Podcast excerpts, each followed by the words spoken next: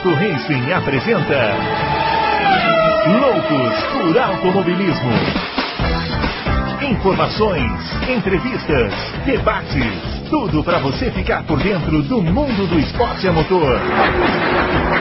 Loucos por Automobilismo está entrando no ar. Muito bem, senhores, edição 60 do nosso podcast Loucos por Automobilismo e uma edição mais do que especial. Por quê? Porque ela está de volta. A Fórmula 1 voltou com o GP da Áustria. Primeira corrida do campeonato no dia 7 de julho. Vejam vocês que ano, hein? De 2020. Quando encerramos lá em 2019, falamos: olha, já já voltaremos com as corridas. Estamos aqui em julho, voltando com as corridas. Mas elas voltaram, isso que é importante. A Fórmula 1 voltou, a Fórmula Indy já voltou, a NASCAR voltou. Tá todo mundo voltando e com os devidos cuidados aí por causa da pandemia, né? E a gente vai tratar disso aqui hoje, GP da Áustria, claro, vitória do Valtteri Bottas, segunda colocação do Charles Leclerc, terceiro lugar do Lando Norris. E eu já vou começar cumprimentando o grande Adalto, porque afinal de contas, ele prometeu aqui um pódio da McLaren e nós desdenhamos do Adalto. Você tá louco?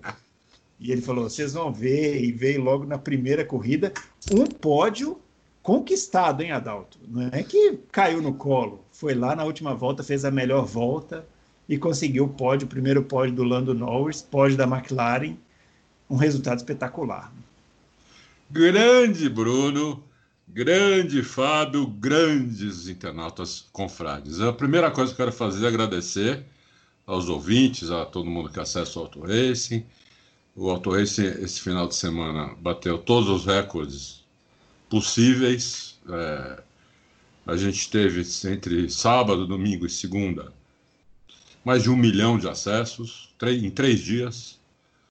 Tivemos mais de 5 mil comentários é, no site inteiro. Quer dizer, é, só tenho a agradecer pela, pelo carinho, pela pessoal confiar tanto na gente, gostar tanto aí de, do site. Isso aí deixa a gente muito, muito feliz mesmo, porque esse trabalho é feito louco aqui, mas com, com muito prazer. Ah, gostei de você ter lembrado da McLaren. Eu? Você acha que fui eu quem lembrei? Isso aqui foi, isso aqui foi tema de milhares de comentários. Olha, quero ver o que, vocês vão falar com o pai Adalto que cravou a McLaren. Então, é, foi um pódio conquistado. Começou a conquistar o pódio na, no sábado, né? Uma classificação espetacular do, do Norris. E, e na corrida também, na hora que ele viu avisaram que o, que o Hamilton estava punido, ele acelerou e bateu o recorde, né? Fez a melhor volta da corrida e quer dizer, foi um pódio mesmo dele, né? Então foi, foi muito legal e eu não esperava que fosse logo de cara, mas foi legal, que já foi então aquela minha aquela minha previsão já aconteceu na primeira corrida. Então fiquei bem feliz com isso. É, é isso aí. Queria. Ah, e avisar o pessoal também que hoje não vai dar para a gente fazer todas as perguntas, é, porque tem mais de 100 perguntas, realmente. Se a gente fosse fazer tudo, o programa ia ficar com 4 horas, 5 horas de duração, sei lá. Então, não, é, na, não... realidade, na realidade foram até agora, né, que nós estamos gravando às 6h22, foram 80 per... mensagens, mas tem gente que faz várias perguntas e tal. É. E assim, é impossível ler todas as perguntas, mas todas as pautas, é, todas as perguntas, elas estão. Elas fizeram com, com que a gente trouxesse as pautas. Então, todos os assuntos serão abordados e algumas perguntas serão feitas, né? Mas realmente Boa. ler todos. Aliás, quero mandar um abraço para o Bruno Shinozaki, que mandou uma mensagem muito simpática para mim, falando que estava com pena de mim, que eu ia ter que ler 5 mil perguntas e na realidade eu, é, a gente vai fazer dessa forma porque senão o programa fica inviável, né? Lógico, lógico. É isso aí. Bom, vamos lá, vamos chamar o Fábio Campos, porque Fábio Campos, eu me lembro, a gente já falou aqui várias vezes, né? Que essa primeira corrida de Fórmula 1 em 2020 ela teria que ser espetacular, porque ela teria uma audiência espetacular. Né? Muitas pessoas que não estavam até habituadas mais a ver Fórmula 1 acabariam vendo e por isso a Fórmula 1 tinha que produzir um bom espetáculo. Então, uma pergunta minha, a centésima primeira pergunta. A Fórmula 1 produziu esse bom espetáculo, Fábio Campos? Olá para você, Bruno Aleixo, olá para o grande Adalto e olá para os inúmeros ouvintes que eu tenho certeza serão em maior número nessa edição. E espero que gostem do que a gente vai apresentar aqui, a nossa análise, o nosso jornalismo, sempre buscando focar numa coisa de qualidade, numa boa discussão. Por falar em qualidade, eu associo essa palavra ao Grande Prêmio do último final de semana, sim, para responder a sua pergunta. Foi uma corrida é, que eu acho é, que atrairia pessoas, a gente nunca pode achar que, que, que, que é, as coisas são uma ciência exata. Né? Quantas pessoas vão começar a assistir? Eu não tenho nem os números da audiência ainda, não sei se já foram divulgados, eu ainda não, não consegui correr atrás aqui das minhas fontes para pegá-los, mas é evidentemente a gente aprendeu com a NASCAR, a gente aprendeu com a Indy que a volta é, ainda no momento em que o mundo está manco, podemos dizer assim, de esportes, de eventos ao vivo, as coisas estão voltando aos poucos. A Fórmula 1, como o primeiro evento internacional do mundo a voltar, é, atrairia muita atenção, certamente atraiu, e a gente está ansioso para ver esses números. E o espetáculo demonstrado foi, eu acho que foi, foi muito bom, foi interessante. Tem, claro, sempre as suas ressalvas, mas para mim tem até uma grande diferença para outras boas corridas, porque eu acho que essa tem uma perspectiva muito boa, porque me parece isso é muito é, ainda superficial, ainda não tenho provas para cravar, mas me parece que a Fórmula 1 encostou a ideia do safety car virtual. Me parece que a Fórmula 1 finalmente abriu os olhos que a intervenção de uma corrida, quando necessária, é, deve ser com o safety car de verdade, o safety car real, o safety car físico, para juntar o pelotão, para mudar a cara de um GP, como já aconteceram inúmeras vezes e dessa vez de novo. A corrida caminhava para ser uma, passou a ser outra. E pelo tipo de problemas e pelos locais que os carros encostavam, em várias situações eu fiquei com a impressão de que colocariam o safety car virtual não colocaram. Que bom que não colocaram. Tomara que não coloquem nunca mais esse dispositivo tão inócuo. Porque a corrida foi muito boa, muito também por causa disso. E outras cocitas, mas diria o outro, Bruno Aleixo. Uhum. Bom, vamos lá. Vamos começar então. A gente lembrando que o meu Twitter é o arroba Bruno Aleixo 80, o Fábio Campos é o arroba CamposFB e o Adalto é o arroba Adalto Racing. E nós vamos começar então o programa. O Fábio citou aí o, o, a questão do safety car, já já a gente volta nesse tema. Mas é, o tema que mais gerou comentários, dúvidas, é, acusações, revoltas, concordâncias, discordâncias, foi a punição ao Lewis Hamilton no final, por causa do incidente com o álbum, né? O álbum tentou ultrapassagem na, no finalzinho da corrida. É, depois do último safety, depois do penúltimo safety car, alguns pilotos trocaram de pneus, né? O álbum foi um deles, a Mercedes optou por não trocar, a Racing Point com o Pérez optou por não trocar. E aí o álbum colocou pneus vermelhos, né, os mais macios, e foi para cima do Hamilton na segunda relargada lá, depois que, que teve, no, no, na relargada do último safety car, ele foi para cima do Hamilton e os dois acabaram se tocando e o álbum rodou e foi embora. O, o ficou para último. O Hamilton é, foi punido, caiu para quarto lugar. E assim, é, até aqui no, no na, nos comentários do, do podcast, né, do Loucos, na página do Loucos, muitas pessoas estão estão contra a punição. Tem algumas a favor, contra. Mas na minha coluna que eu escrevi essa semana, por, por exemplo, várias pessoas a favor. Eu fiquei até. Um sucesso a sua coluna aí também. Ah, muito obrigado mas muitas pessoas a favor da punição, o que me leva a questionar que tipo de Fórmula 1 as pessoas gostam de ver, porque eu não vi nada demais no toque, é uma manobra de ultrapassagem arriscada, né? É, que ger acabou gerando um toque porque carros batem, né? Corrida é assim mesmo, não sei o que, que vocês dois acham. O, a gente recebeu para essa para a gente trazer esse tema o Guilherme Branco, perguntando se fosse o Vettel que tivesse batido no álbum, as pessoas que acham Hamilton inocente pensariam o mesmo do Vettel? Se fosse o Vettel batendo no Hamilton, cinco segundos seria justo? O Vitor Nunes, A FIA resolveu punir o Hamilton demasiadamente por ele ganhar demais? É uma teoria. O Alisson, o Hamilton errou, o traçado não era dele, o que diz a regra. E o PHF1, punição para o Hamilton pareceu grotesca. Na volta 1, o álbum na mesma curva, na mesma curva joga o Hamilton para fora. Adalto Silva, punição ao Hamilton. Você hum. achou que foi justo ou injusto? Vamos começar é, com o diretor de prova, aquele italiano que substituiu o Charlie Whiting, uhum. que falou a semana passada: vamos deixá-los correr. Né? Então, ele falou isso e acabou não cumprindo. Verdade. Porque, é, acabou não cumprindo. Por causa dessa punição. Essa, essa, essa punição aí é, é, é polêmica, ela é, tem alguns pontos que precisa ficar bem claro, né? O primeiro ponto é que o, o Hamilton não estava na linha de corrida todo o tempo, todo o tempo. É, é, ele, ele, ele, freou na linha de corrida, ele fez a tangente na linha de corrida, ele estava fazendo a saída de curva na linha de corrida. Ele não, não, não mudou o, o volante. Ele, a hora que ele virou o volante para fazer a curva, ele não voltou mais o volante.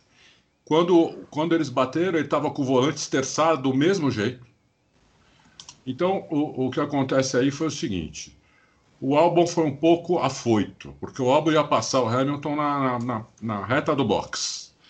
Ele, ele, era um, ele tinha sido um segundo e meio mais rápido na volta anterior, com, com aqueles pneus novos. Então, ele foi um pouco afoito. Se ele espera mais três curvas, ele passa o Hamilton no meio da reta. Não precisava nem de, de, de disputa. Tinha Tudo bem, tração, ele precisava passar o Hamilton logo, porque o pneu dele ia acabar logo. Então ele não podia esperar aí muitas voltas. Mas ele ia passar o Hamilton na, no, no, primeiro DRS, ele ia passar o Hamilton. Então ele foi um pouco afoito ali, né? É... E por que, que o Hamilton foi o Hamilton foi punido? É... Não é porque a FIA gosta do Hamilton ou não gosta do Hamilton, não tem nada a ver uma coisa com a outra. Né? Se fosse o Vettel, se fosse o Verstappen, não tem nada a ver, isso é coisa, isso é coisa de torcedor. Ele foi punido porque ele, ele bate, porque eles colidiram, o, o álbum estava na frente. Hamilton bateu na roda traseira do, do, do álbum. Por isso, que, por isso que a FIA puniu. Eu não teria punido, porque não dava nem para o Hamilton ver aquilo. Né? Não dava nem para o Hamilton ver. Então, eu não teria punido, mas a FIA puniu por causa disso. Né? O ano passado aconteceu isso com o Verstappen e o Leclerc duas vezes, e, e ainda bem que eles não puniram o Verstappen. Né? É, mas dessa vez eles resolveram punir o Hamilton. Eu não teria punido de, de maneira nenhuma, é, e fiquei arrasado porque é, eu ia ganhar uma grana preta com, com o álbum. Não, porque eu fiz é. um head, né? Eu apostei no Verstappen Tava pagando 3 para 1. E sabe quanto tava pagando o álbum? É. 29 para 1. É, rapaz, ia, ia, ia comprar um servidor novo aqui para o automobilismo. É, entendeu? Então eu apostei uma graninha no, no Verstappen, é, para se, o Verstappen, se o Verstappen ganhasse a corrida, é, eu cobria o que eu tinha apostado no, no álbum. E se o álbum ganhasse, eu ganhava uma grana muito boa, entendeu? E não só eu, mais alguns amigos meus, gente do. Gente que. Amigo meu do, do WhatsApp, que tinha pedido dica, não sei o quê. Nossa, na hora foi um sufoco aqui. O WhatsApp não parava de tocar. Uhum. É, mas é, o, porque o álbum ia ganhar a corrida, né? O álbum ia ganhar a corrida. Ele, ele, ia passar o Hamilton, na volta seguinte ele ia passar o Bottas. Porque o Hamilton o Bottas estavam andando igual. E o álbum estava um segundo e meio mais rápido. Então ele ia ganhar a corrida. Lógico, depois acabou quebrando, foi um problema elétrico. Não, não sei se o toque ajudou nesse problema elétrico ou não. A Red Bull não falou isso. Mas é, o, o álbum, se não quebrasse, ia ganhar a corrida. Né? Pois nós acabamos de colocar uma notícia da Red Bull, da, é, que eles vão, vão colocar o, o DAS, né? Aquele hum. DAS que o Mate tinha me falado lá em março. Sim. E nessa notícia, o próprio Christian Horner, chefe de equipe do álbum, diz assim: é, uma estratégia muito boa até aquele momento. Chamamos, chamamos Alex e o colocamos com o pneu macio. Alex tinha que usar essa, essa vantagem rapidamente. Ele tinha muito mais velocidade que Lewis. Ele pensou que já tinha passado por Hamilton na saída da curva. Até acho que Alex tinha chance de vencer essa corrida. Ele foi 1,2 segundos mais rápido que a Mercedes em cada volta com essa estratégia. Então, ele mesmo aqui, ó, quando ele fala assim, ó, ele pensou que já havia passado por Hamilton na saída da curva. A pergunta para ele, ele foi num programa de televisão, e a pergunta para ele foi: pô, o que, que, você achou da batida do, do, do, do álbum com, com Hamilton? A resposta dele foi essa. Então, quer dizer, ele deixou meio claro aqui: o álbum, o Alex, pensou que já havia passado por Hamilton na saída da curva. Entendeu? Então, o, o álbum não podia ter feito aquela, aquela, linha de corrida. Se ele passa por fora, ele tinha que, no mínimo, pôr duas rodas na, na zebra. E não tentar ficar totalmente na pista. Quando você está por fora, no, o mínimo que você tem que fazer é meter duas rodas na zebra. Antigamente, você punha todas as rodas fora, fora da pista. É que agora não pode, que se fizer isso é punido, né? Mas no mínimo duas, entendeu? Então, é isso. Eu, eu não teria punido, mas eu, eu até entendi a punição, mas eu não, eu não teria punido. É, eu eu não teria de jeito nenhum, e para mim é, é, dentro daquela linha que a gente conversa, né, Fábio? É, fica parecendo que é proibido disputar, né? Você tenta uma ultrapassagem. É, eu até, na, na minha coluna, é, as, os comentários, as pessoas usaram esse argumento de que ah, ele poderia ter esperado para passar na volta seguinte. Mas falar isso para um piloto novato que está com sangue no olho, vendo a chance de vencer a corrida, é difícil também, né? É, Bruno, eu acho o seguinte, é, eu também não teria punido, mas eu não sou tão, eu não acho que seja tenha sido cometido nenhum grande atentado contra o automobilismo dessa vez. Posso estar errado, como já foi já foi, já cometeram atentados recentemente bem mais é, assintosos, na minha opinião. É, eu acho que piloto está lá para aproveitar a chance. Não, não, essa questão de espera, vai passar depois. Eu não tenho absolutamente nenhuma dessas certezas colocadas de que passaria, não sei aonde, passaria depois, ganharia corrida. Eu acho, acho até é, é, é é, cruzar uma certa linha, afirmar esse tipo de coisa. O piloto tinha o lado de fora. Ele não foi para o lado de fora porque ele quis ir para o lado de fora. Ele tinha o lado de fora porque foi dado a ele o lado de fora. E, e eu discordo dessa suposta tem que colocar duas rodas aonde? O cara está fazendo uma manobra. Não existe. A gente viu vários pilotos rodarem ali porque foram longe demais. O Bottas no, na classificação, o Giovinazzi rodou, o Grosjean rodou ali. Enfim, é, os caras abrem demais aquela curva e vão, vão embora, porque pega na, na, na, na, brita ali e não volta mais. É, eu acho que o Hamilton tinha ele. Acho não, né? Revi o vídeo com muita calma, com muita é, câmera lenta. E, e, o álbum tá no, ele tá no campo de visão do Hamilton por um, por um tempinho, se é que a gente pode chamar esses, esses, esses, esses microsegundos de uma ultrapassagem de um tempinho. É, eu não acho que o Hamilton tenha feito nada assintoso. Eu repito, se ele, se ele não fosse punido, eu não acharia nada de anormal, não pediria punição. Eu acho que é uma mensagem que a FIA tenta passar nessas horas. Muitas vezes ela passa do limite quando ela faz isso. É, estão disputando posições, um carro rodou. E é uma punição, isso sim eu não gosto, que é uma punição pela consequência, não é uma punição pela manobra. Se a gente for lembrar que em Mônaco, do ano, no ano passado, o Verstappen foi para cima do Hamilton, houve um toque de roda dianteira com roda traseira, bem no finalzinho da corrida. Não teve consequência nenhuma e não teve punição nenhuma. É, eu acho que seria exatamente o mesmo caso. Se eles se raspam ali, da maneira como se rasparam, e os dois seguem, é, independente de qual posição, ou talvez se o Hamilton ganhasse a posição, entrasse em investigação, não sei. É, mas se não há uma rodada como foi assintosa do álbum, eu acho que não puniriam. Então eu acho que a não punição é absolutamente aceitável e compreensível. Mas a punição não me soa como algo tão absurdo assim, por causa do campo de visão. O piloto tinha a pista, ele realmente ele não, ele não, não há nenhum movimento de braço que indique que ele alargou a curva.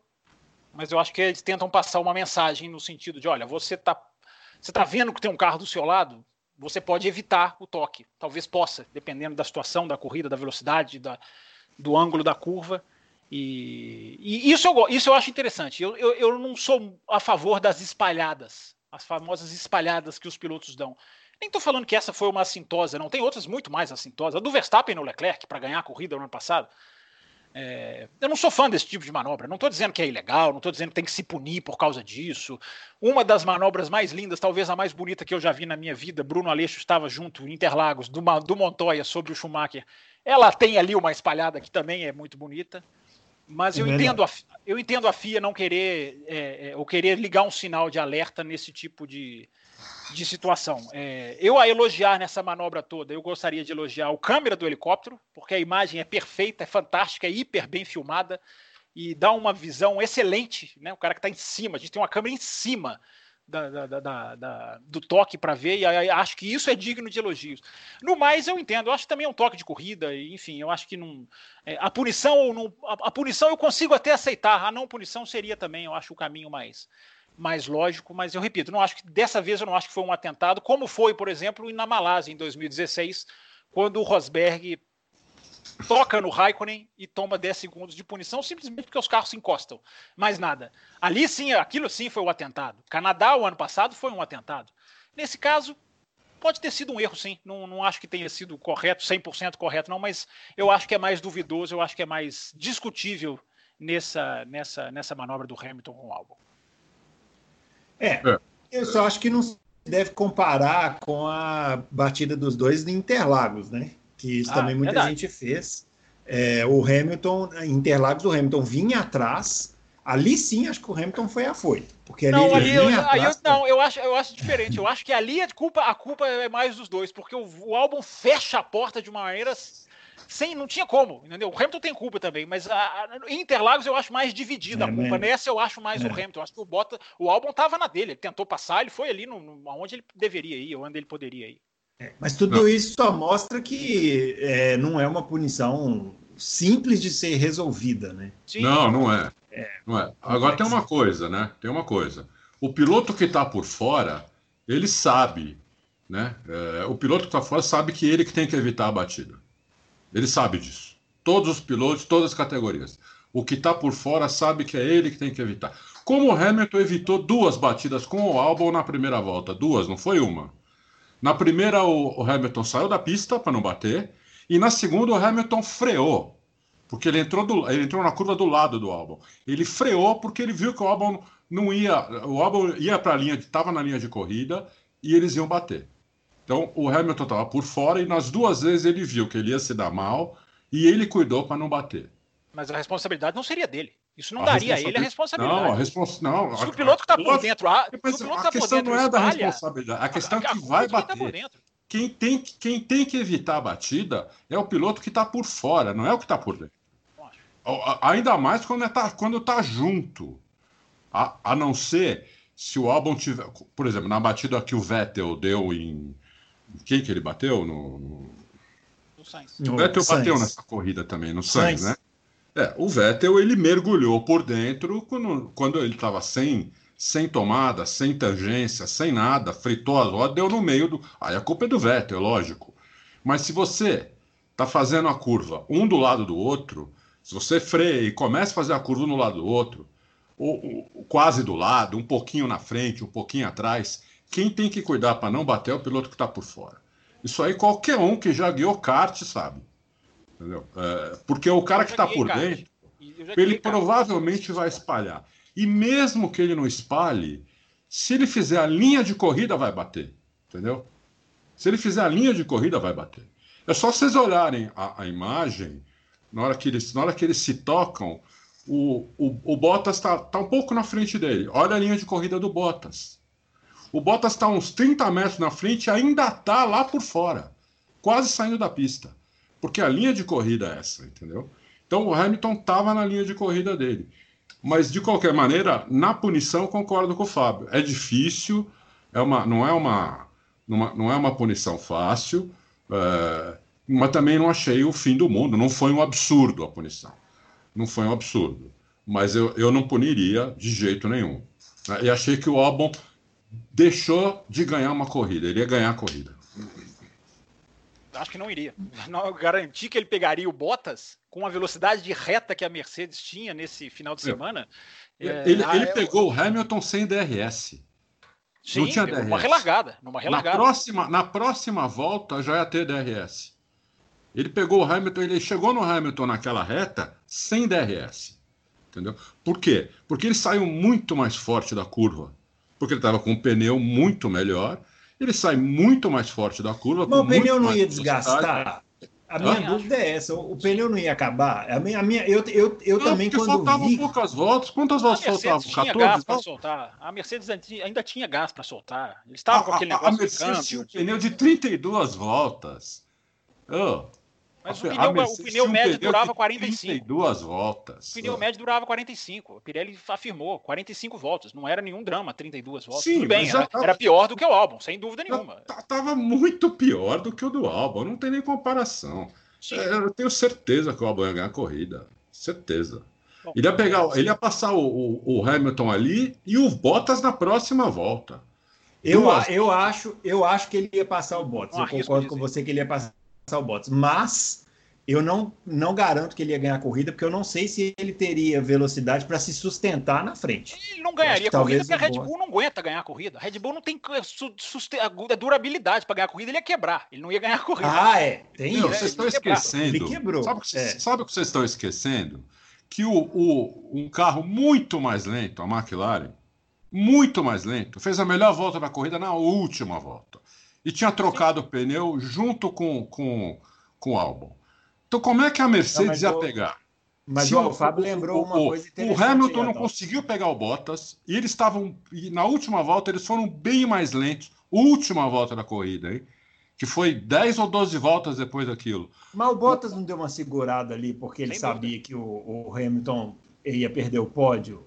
Será que não teve isso também? Eu também fiquei com essa impressão. Que o Bottas deu uma seguradinha ali para o Hamilton já, não conseguir andar Bruno, mais rápido. Eles já estavam muito mais lentos naquele momento, entendeu?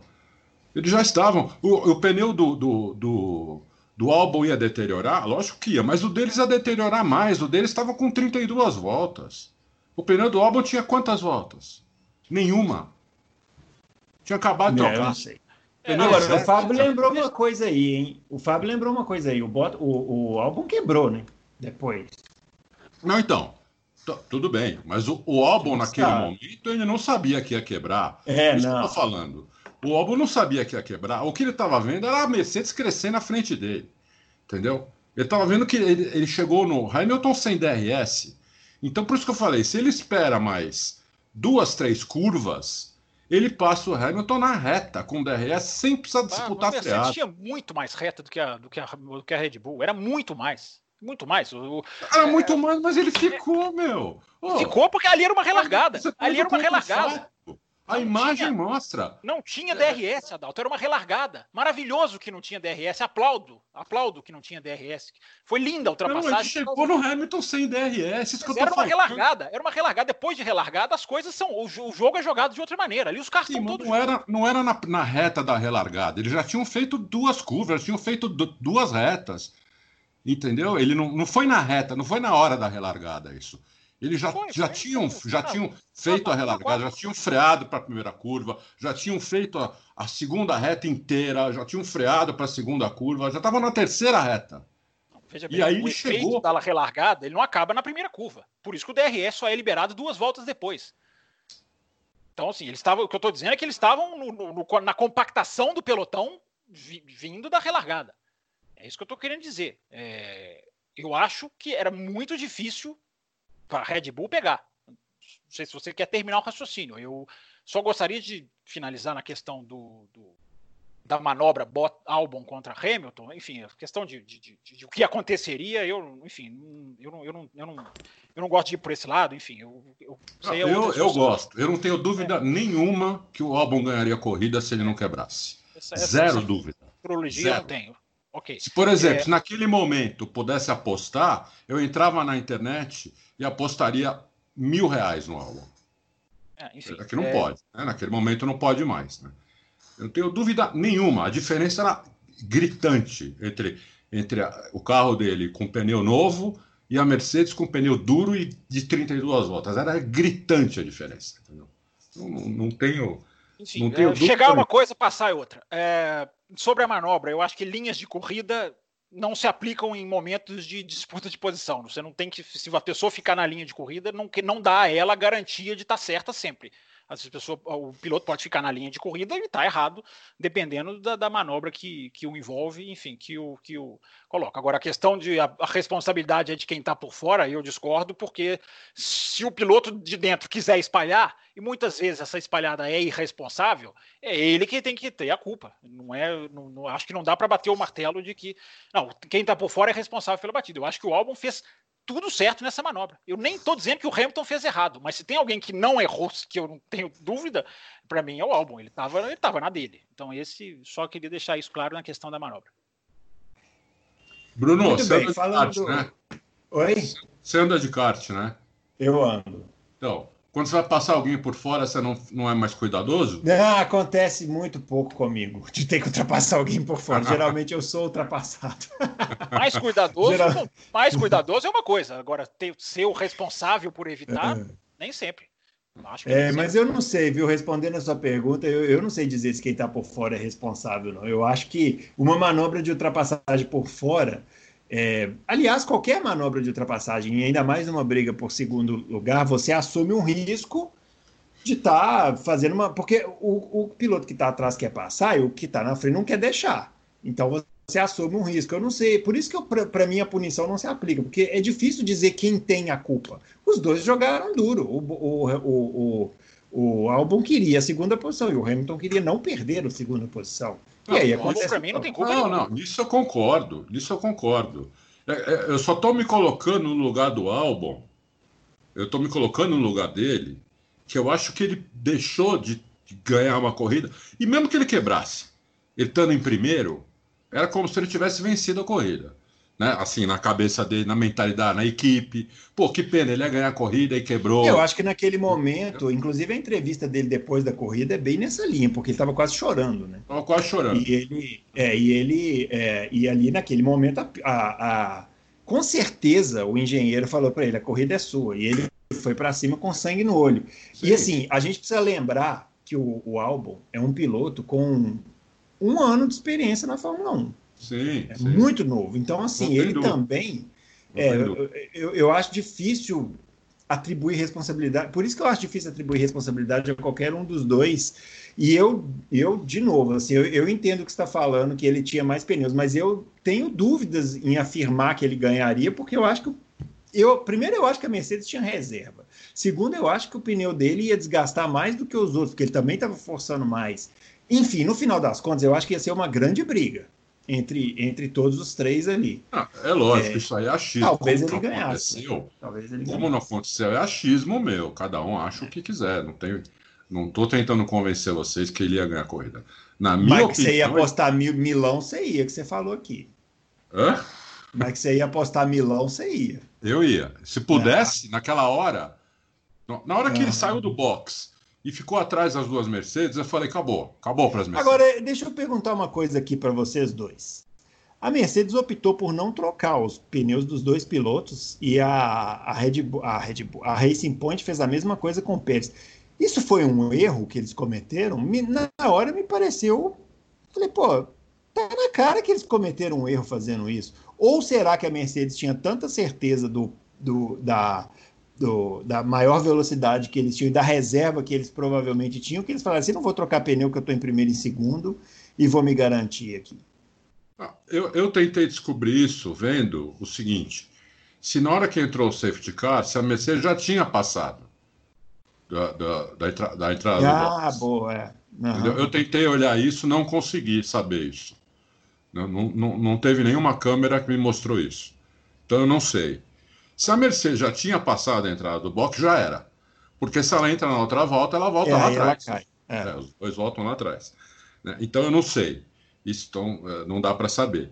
E, e, a, e, a, outra é que eu não sei se a Mercedes imaginou que os outros iam fazer isso, entendeu? Então também. É...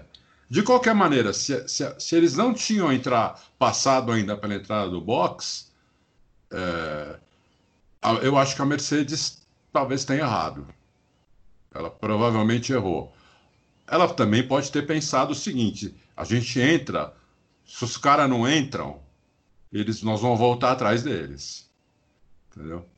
Não sei, hum, mas eu acho que a é Mercedes errou. Eu acho que a Mercedes errou, sem saber se eles tinham passado já para a entrada do box ou não. Se eles já tinham passado para a entrada do box, aí não tinha o que a Mercedes fazer. Agora, se eles não, não tinham passado para a entrada do box, eu diria que a Mercedes errou.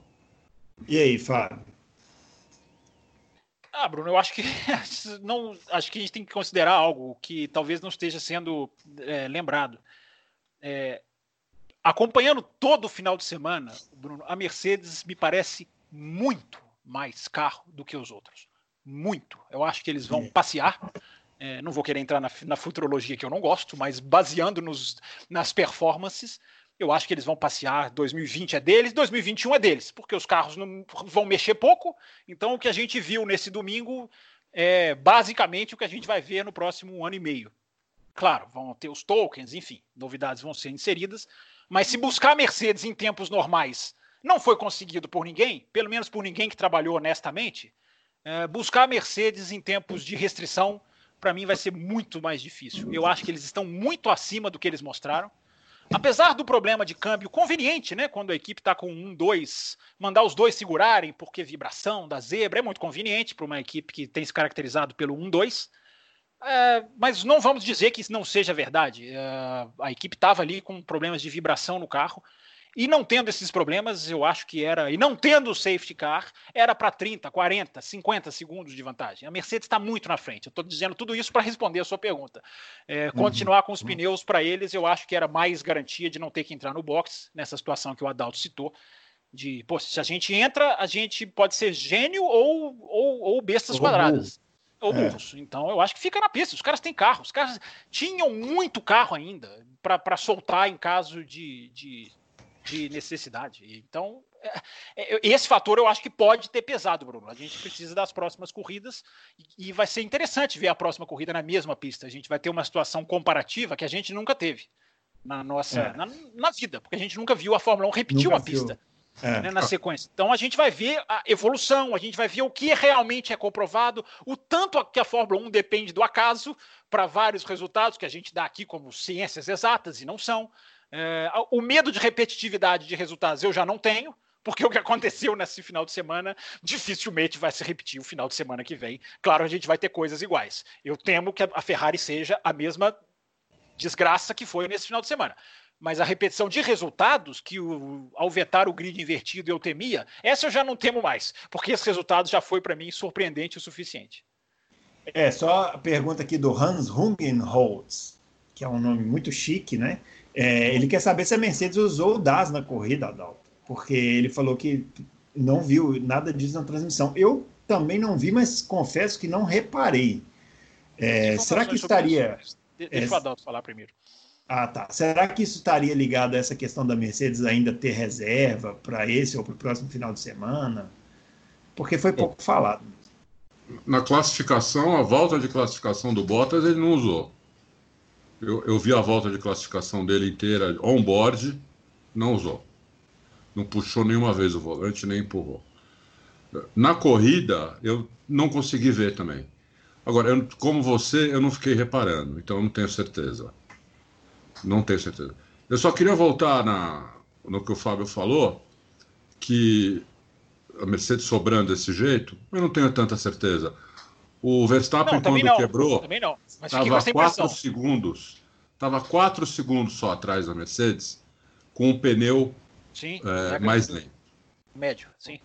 É, então eu não tenho tanta certeza assim que que, a Mercedes está sobrando. Mas os tanto. treinos, não, eu fiquei com essa impressão mais nos treinos. Da corrida você tem total razão. Eu acho que o Verstappen, a, a, a, a saída do Verstappen foi uma, foi um, foi uma perda para a gente tentar ler alguma coisa de competitividade. Os outros não vão competir com a Mercedes. Se alguém vai competir, chama-se só apenas Max Verstappen. Hum. Agora, nos, nos, treinos, eu não sei se você ficou com essa impressão. É, é, o carro preso no chão. É impressionante. O carro pouco vibrando nas zebras, os pilotos lutando zero com o volante e a facilidade que os tempos iam entrando.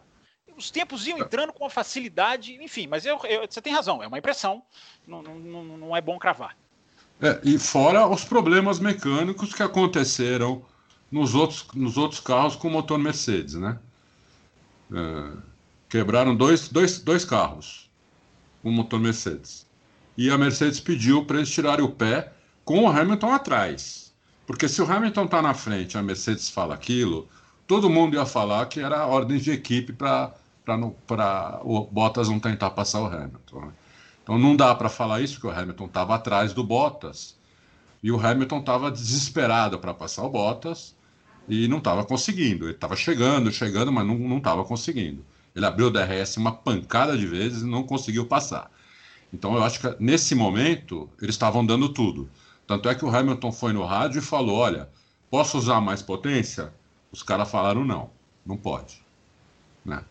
Já pensou se é o Bottas que fala isso para passar o Hamilton e a, e, a, e, a, e, a, e a equipe responde: Não, não pode? Ah, estão privilegiando o Hamilton. Então é, é, foi bom que aconteceu essas coisas com o Hamilton atrás. Né? Depois a Mercedes mandou os dois irem maneiro, porque provavelmente ali deve ser um coxinho de câmbio que deve ter que devia estar ruim no sensor ali, do, do coxinho do câmbio, que, que foi o problema da Racing Point e da outra Williams, né? Da, da do uhum. Russell. Então podia acontecer realmente com, com os carros da Mercedes, né? Porque eles pararam de subir, é. na, subir na zebra do jeito que eles estavam subindo mesmo. É, teve uma sucessão de rádios, né? Eu, eu, eu, eu, eu, fico na dúvida se todos os rádios que entram na transmissão da Inglaterra são os, entram na transmissão da, da, da televisão brasileira, porque eu já vi situações é, gravando corridas em que não acontecem. Eu não sei. Para mim, os rádios entravam para o mundo inteiro quando eles entram. É, mas houve uma sucessão de rádios, inclusive o James Valls, que não é um cara de ficar, de ficar no rádio, entrando para falar com os dois. Olha, estamos com um problema de câmbio, vocês precisam ficar longe das entrou, zebras. Entrou, inclusive, na sequência. É, é bem é. na sequência, enfim. É, então, eu repito, eu acho muito conveniente naquela situação, mas justiça seja feita a Mercedes. A Mercedes é engessada, independente de quem está na frente. A Mercedes atual é engessada para os dois lados. Isso aí, justiça seja feita mesmo. Agora, só para responder a questão do DAS. É, a, a Sky da Inglaterra mantém uma pessoa de olho na câmera on-board na corrida inteira e na classificação inteira e nos treinos inteiros. Então a informação que eu vou passar aqui é uma informação que eu não vi, mas foi passada pela televisão, mas ela reforça o que eu já disse aqui desde a pré-temporada, de que esse não é um sistema que decide corrida, de que esse não é um sistema que vai ser usado para ganhar tempo diretamente de volta, ele é um sistema para ajudar no aquecimento de pneus. E a informação é justamente essa, não foi usado na corrida e não foi usado em nenhuma volta rápida, que bate com isso que o Adalto falou. Ele foi usado na classificação na volta de aquecimento, que é o que eu acho que o dispositivo é. Um dispositivo que ajuda no aquecimento do pneu. Ele não é um dispositivo de performance direta. Entendam quando eu falo a palavra direta. Ele dá performance indireta, porque se ele ajuda o pneu a aquecer, ele está contribuindo de alguma maneira. Mas não pensem que um DAS vai resolver uma corrida. Não pensem que um DAS vai ser colocado na Red Bull, a Red Bull vai virar outro carro. É um dispositivo de suporte. E a, quem acompanhou toda a câmera, todas as voltas, uh, divulgou a informação de que ele só foi usado na volta, no, na classificação, na volta de aquecimento. É, então, com isso, você respondeu aqui o Davi, perguntou sobre se o DAS ajudaria a Mercedes na chuva.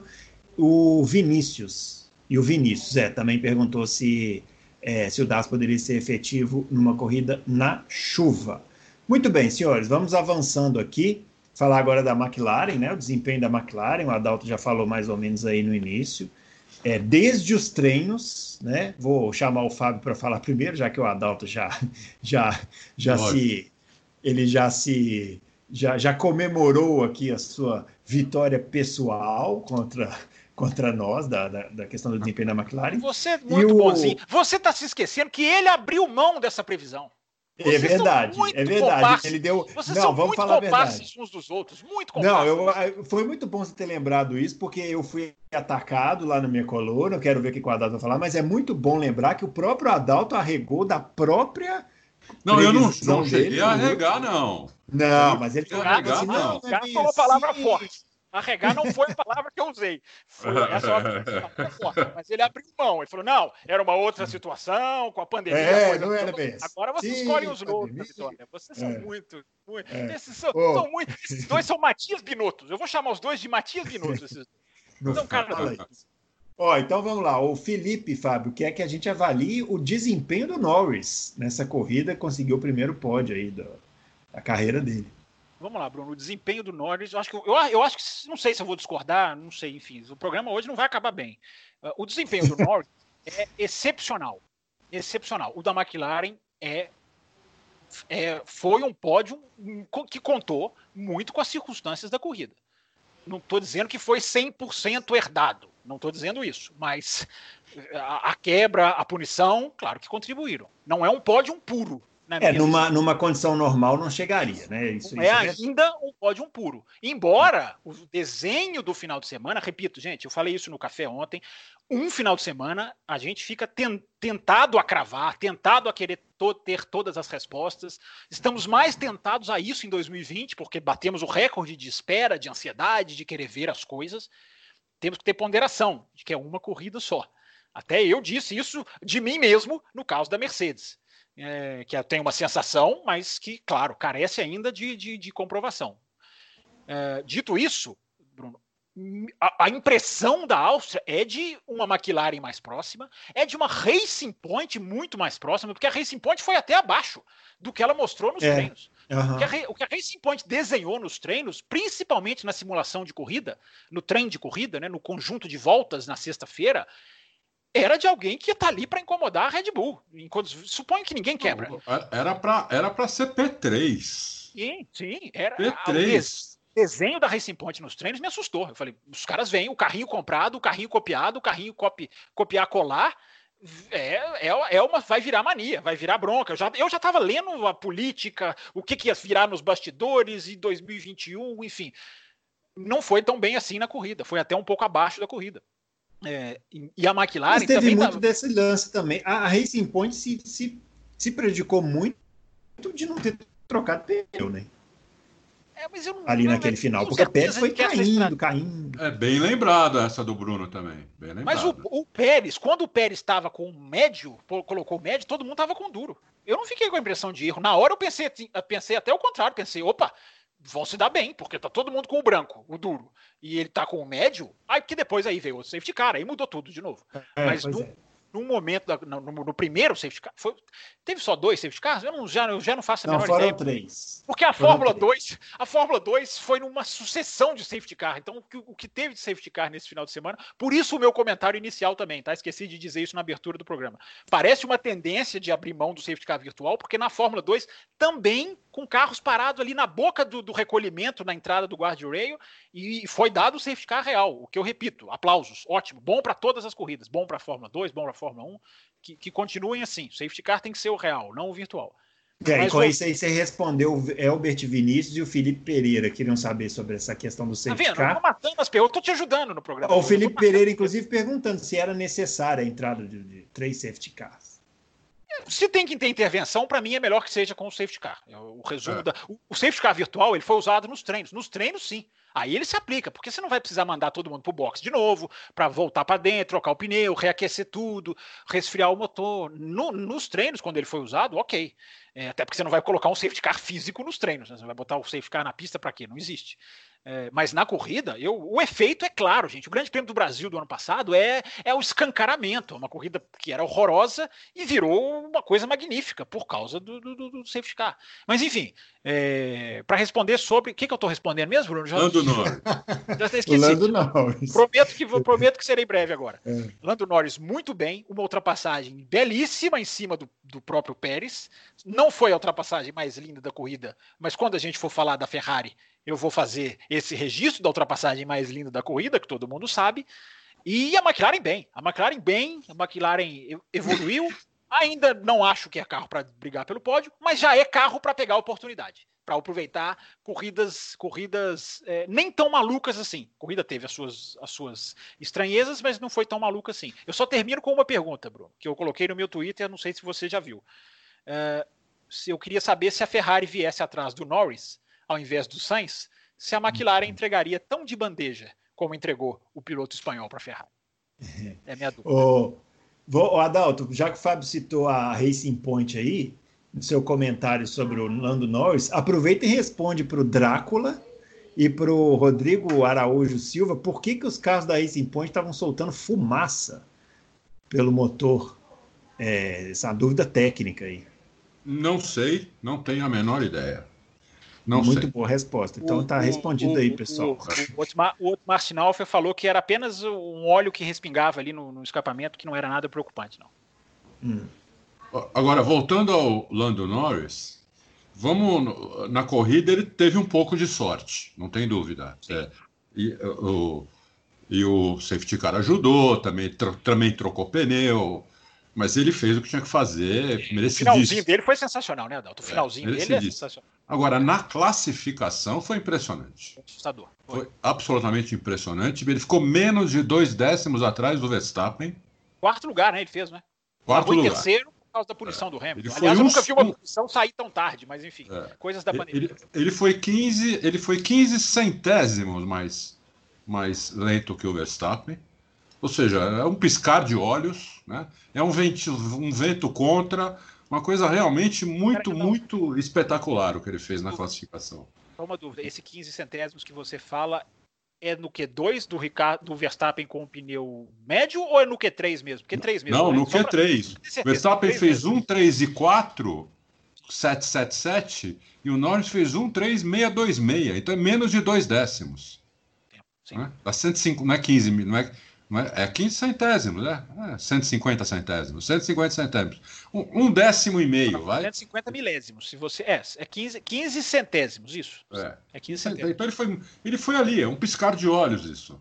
Para não ser P3, quer dizer, é espetacular, entendeu? Na frente da outra Red Bull, na frente das duas Racing Point. Na frente de todo mundo, né? É, na frente de todo, todo mundo. mundo. Menos Verstappen da Mercedes. trás, é, é, entendeu? Todo mundo ficou para trás. O, o moleque, o moleque foi espetacular na classificação. E mereceu demais. Para mim, foi o melhor final de semana dele na Fórmula 1.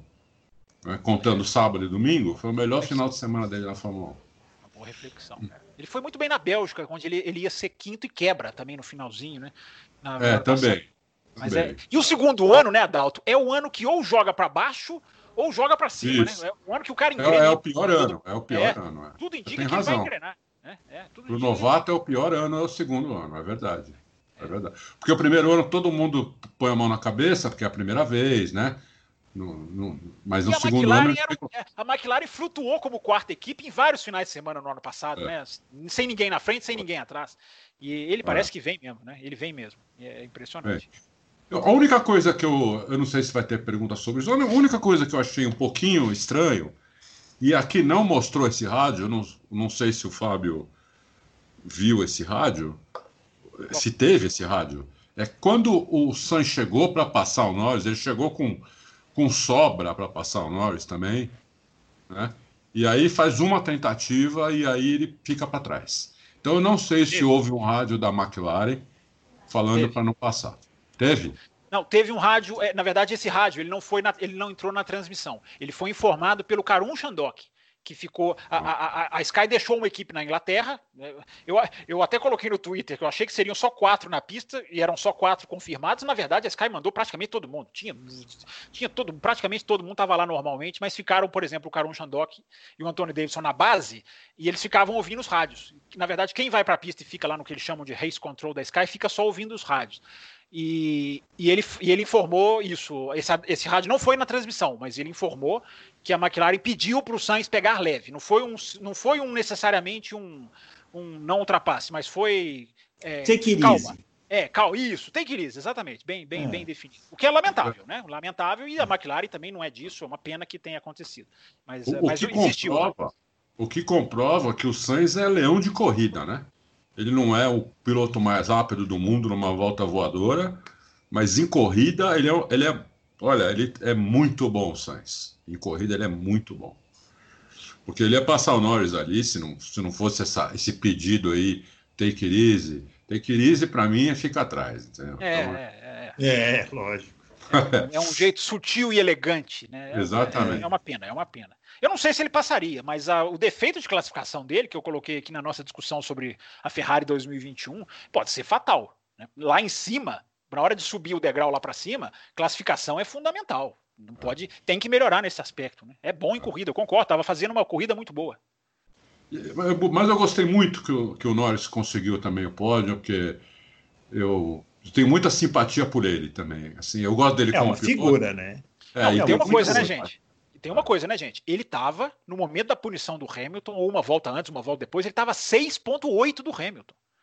Ou seja, ele não estava com 5 segundos de punição do Hamilton no bolso. Ele Sim. teve que É, buscar. por isso que eu falei na abertura que foi um pódio, de, de, nesse ponto de vista, é um pódio conquistado. Porque ele Sim, foi. A equipe chamou no rádio e falou assim: ó, acelera que dá. Ele acelerou e deu. Não, e fez a, fez a melhor volta da corrida na última volta. É. A última. Isso, é, isso também é impressionante. É. Agora, o, o, um comentário é, social da pandemia é que ele hum, chega para ele, ele chega para festejar o pódio, ele desce do carro, aquela tristeza né, da pandemia, ninguém em volta e tal. Ele sai correndo feito um maluco e pula no pescoço de um mecânico. Não, mecânico não. Tentando... Mecânico não. Zac é. Brown. É, e o cara tentando, e, e, ele tentando se desvencilhar ali, né? Falou, olha, não pode muito. Aí quando ele vai para o segundo, aí é que ele percebe, fala assim, opa, acho que eu me excedi é, aqui. É. E aí ele volta. Que é totalmente compreensível, né? O que, o que tá na pista, que entra assim, bem no portão ali, ele vem é. reto no muro e pula, é o Zac Brown. Aliás, eu não reparei que era o Zac No momento em que ele conquista o pódio, distanciamento uhum. social é o escambau, porque a McLaren é. foi uma festa, você viu que a McLaren Nossa, que festa que eles fizeram. Foi, foi bonito, foi, foi. bonito. É. O próprio Zac Brown saiu socando lá, parecia não, o Pelé quando fazia vi, gol. Eu nunca, vi, eu nunca vi um dirigente tão feliz como nos últimos tempos como o Zac Brown. Impressionante. É. Merecido, né? Merecido. A McLaren, gente, a McLaren corre o risco de desaparecer. Nós temos que ser é, claros que, no que eu já falei, a Fórmula 1 não está salva 2021 ainda é muito grave, tem equipe vivendo de empréstimo, a McLaren é uma delas. É, é, que bom que conseguiram esse pódio, tomara que impulsione patrocínio, enfim, verbas e coisas mais. Mas a McLaren passou na, na pré-temporada gigantesca situação de ter que pedir ajuda do governo, ter que pedir empréstimo para banco, ter que pedir empréstimo para os sauditas. A coisa não está fácil, a coisa realmente não está fácil. Muito bem. Falando em dificuldade dificuldades. Vamos falar dela. A Ferrari. A Ferrari que é, o Adalto me mandou uma mensagem falando, cara, a, ah, a, UP da, a UP da Ferrari é pior que a Renault. Aí eu respondi para ele assim, é, trabalhar com regulamento certinho é, é, mais complicado, né? E aí, ó, a gente recebeu, ah, tem várias perguntas sobre a Ferrari, várias, eu selecionei algumas. É, o Bruno Ferreira, vocês perceberam que o barulho do motor Ferrari mudou bastante em relação ao ano passado ou foi só impressão minha? É, outra pergunta, o Joseph. É, ah, não, Joseph. esse aqui pedi, é Joseph, ele pedindo para ah, eleger a melhor ultrapassagem da corrida. O Fábio já falou aí, foi a do Norris, daqui a pouco a gente vai falar. Não foi a do Norris, não, foi a do é. Norris, não. Não foi a do Norris, não. Foi a do Leclerc, do Leclerc. do Leclerc. Leclerc, Daqui a pouco é, eu falo sobre ela. Termina a apresentação é, do, do, do é. bloco aí, vai. O Fabiano Aroeira, após o desastre ferrarista no Red Bull Ring, com um segundo de, defaja, de defasagem, qual seria a porcentagem de contribuição para essa perda? Chassi mal projetado ou motor sem cambalacho? Eu gostei dessa, dessa definição aqui, o motor sem cambalacho, que deve ser sem potência, né? Sei lá. É, o Ishas, sem falcatrua. Sem falcatrua. É. Na, opinião do, na opinião de vocês, o Vettel. Ah, não, esse aqui a gente fala depois. Se o Vettel corre risco de ser mandado embora antes do fim da temporada. O Vettel, que, na, na minha opinião, fez uma, uma manobra na tentativa no Sainz, viu, Adal? Você estava falando de kart aí. Lembrou muito aquelas corridas de kart que tem no final de ano na festa da firma, sabe? Que o pessoal vai para o kartódromo lá na grande vendo tudo bêbado bebe um, um pouco antes e vai para a pista. Se fosse o Remo, vai, vocês não falariam isso. Vocês não falariam vai, isso se fosse o Remo. Dá uma mergulhada e fala assim: opa, tem um buraco ali, e mergulha tudo fora da tangência e acaba rodando. Foi mais ou menos essa a ultrapassagem do é. tentativa do Vettel. Mas o desempenho da Ferrari foi assustador, né? E o Leclerc conseguiu um milagre com esse segundo lugar. Eu, eu tenho duas informações aqui, acho que mata quase tudo isso daí da Ferrari. Eu não sei se eu mandei para vocês um vídeo, mas eu tenho um vídeo da Ferrari de 2019 e, de, de, de, e desse final de semana. É, o vídeo mostra a, as duas Ferraris, né? Mostra a Ferrari na reta ao mesmo tempo. A de 2019 chegou a 330. A de, a de domingo, ou a de sábado, chegou a 313. Então, é um. É um assinte. É, é um simplesmente um absurdo a diferença. 30 km por hora a diferença. É simplesmente um absurdo. Outra, a, nesse vídeo você vê como a Ferrari chega rápido nesses 330. ela chega antes no 330 do que agora chegou em 312. Então, quer dizer, é um absurdo, entendeu? É um absurdo. Quer dizer, ela perde em aceleração e em velocidade final. Em velocidade final. Ou seja, não precisamos mais da FIA. Não precisamos é, mais de, de revelação não nenhuma. Precisamos. Realmente, o motor tá, tá, tá bastante tá claro, né? Eu nunca falei isso, nem quando pegaram. Vou falar agora. Tá bastante claro que estava completamente fora do regulamento. Sem dúvida. É, tá claro agora, porque esse vídeo não mente. É, o, vídeo, o vídeo é da FIA, o cara só juntou e, e mandou. Não, e são todas é. as equipes, né, Adalto? Todas as é. equipes mergulharam. Alfa Romeo e Haas mergulharam. Sim, também. E outra, o tempo da Ferrari esse ano foi pior do que o tempo da Ferrari em 2018. Não foi só pior que o ano passado.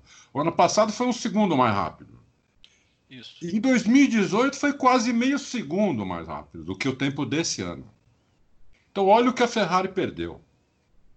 Eu vou dizer para vocês que 70% ou mais é motor.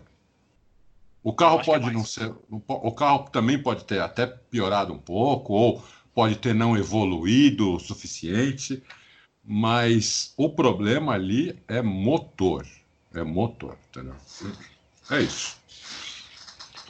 É, está muito assintoso, Bruno. Concordo com tudo que o Adalto falou. Acho que a análise do Adalto foi precisa. Inclusive, eu ia citar o gráfico né, que eles colocam de, de, justamente do, do quilômetro em reta e eles chegar. É porque eu vi vários gráficos, então eu, eu, eu, pego a ideia geral deles, eu não quero cravar o número de nenhum, porque quando os gráficos não são exatamente iguais, é, enfim, eu já, não, eu já não pego o número, já não dou nenhum dos números como 100% certos. Mas na essência, meio segundo em reta tomando da, da, da de, das outras equipes, da, da Mercedes, se eu não me engano. É, se você tomar meio segundo em reta, é, você está absolutamente fora da briga, você está absolutamente fora de qualquer competitividade. Resumindo, Bruno, fomos enganados. Passamos um 2019 enganados, passamos um 2019 né, felizes de ver brigas em certos momentos do campeonato. É, vimos aquele grande prêmio da Itália é, delicioso, mas saber que por trás daquilo havia uma, uma, uma coisa que não era legal e que foi pessimamente gerida pela FIA.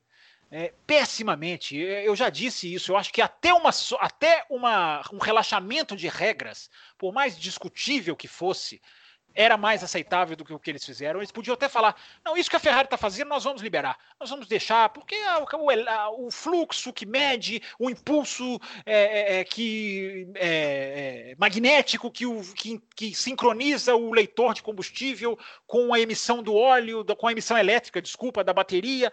É, tudo isso é algo que, para mim, é segundo, segundo é, é, segunda importância. Então, até se eles virassem e falassem, nós vamos liberar isso assim, assado, mas fossem francos, seria menos pior do que o que eles fizeram, que foi, para quem não está lembrado, para quem, para quem está vivendo uma quarentena com a sensação de que tudo que aconteceu em fevereiro parece que foi há três anos atrás, que eu entendo, só para lembrar que a FIA disse, não, nós não vamos revelar o que nós achamos. E fizeram um acordo com a Ferrari. É... E aí a gente agora a Áustria dispensa qualquer relatório da FIA. É. Porque a, a Áustria deixou absoluta. Não existe erro de projeto que jogue tão para baixo assim. Não existe nesse nível de competição, nesse nível de competência. Fosse na Indy, fosse na, na, na Fórmula 2, fosse na Stock Car, é, na Fórmula 1, ninguém anda um segundo para trás. Ninguém. Ninguém anda um segundo para trás. É, nem a Williams nos piores tempos. Ela, ela, ela ficava no mesmo tempo, ela reduzia não chegou a um segundo no ano passado, se eu não estou enganado. Isso que aconteceu com a Ferrari, principalmente com toda essa medição, com toda a questão das retas, o overlay que as equipes fazem. O que, que as equipes fazem? Elas sincronizam os carros na reta por computador e têm ali a medida certa da distância e fazem por medição sonora a medição de cavalos. Bruno sabe disso. Fazem por. O ouvinte também sabe, certamente. Sim, é, sim. Por, por, som, eles conseguem captar os cavalos. Então, eles conseguem fazer um filtro do que é asa, do que não é asa, do que é aerodinâmica.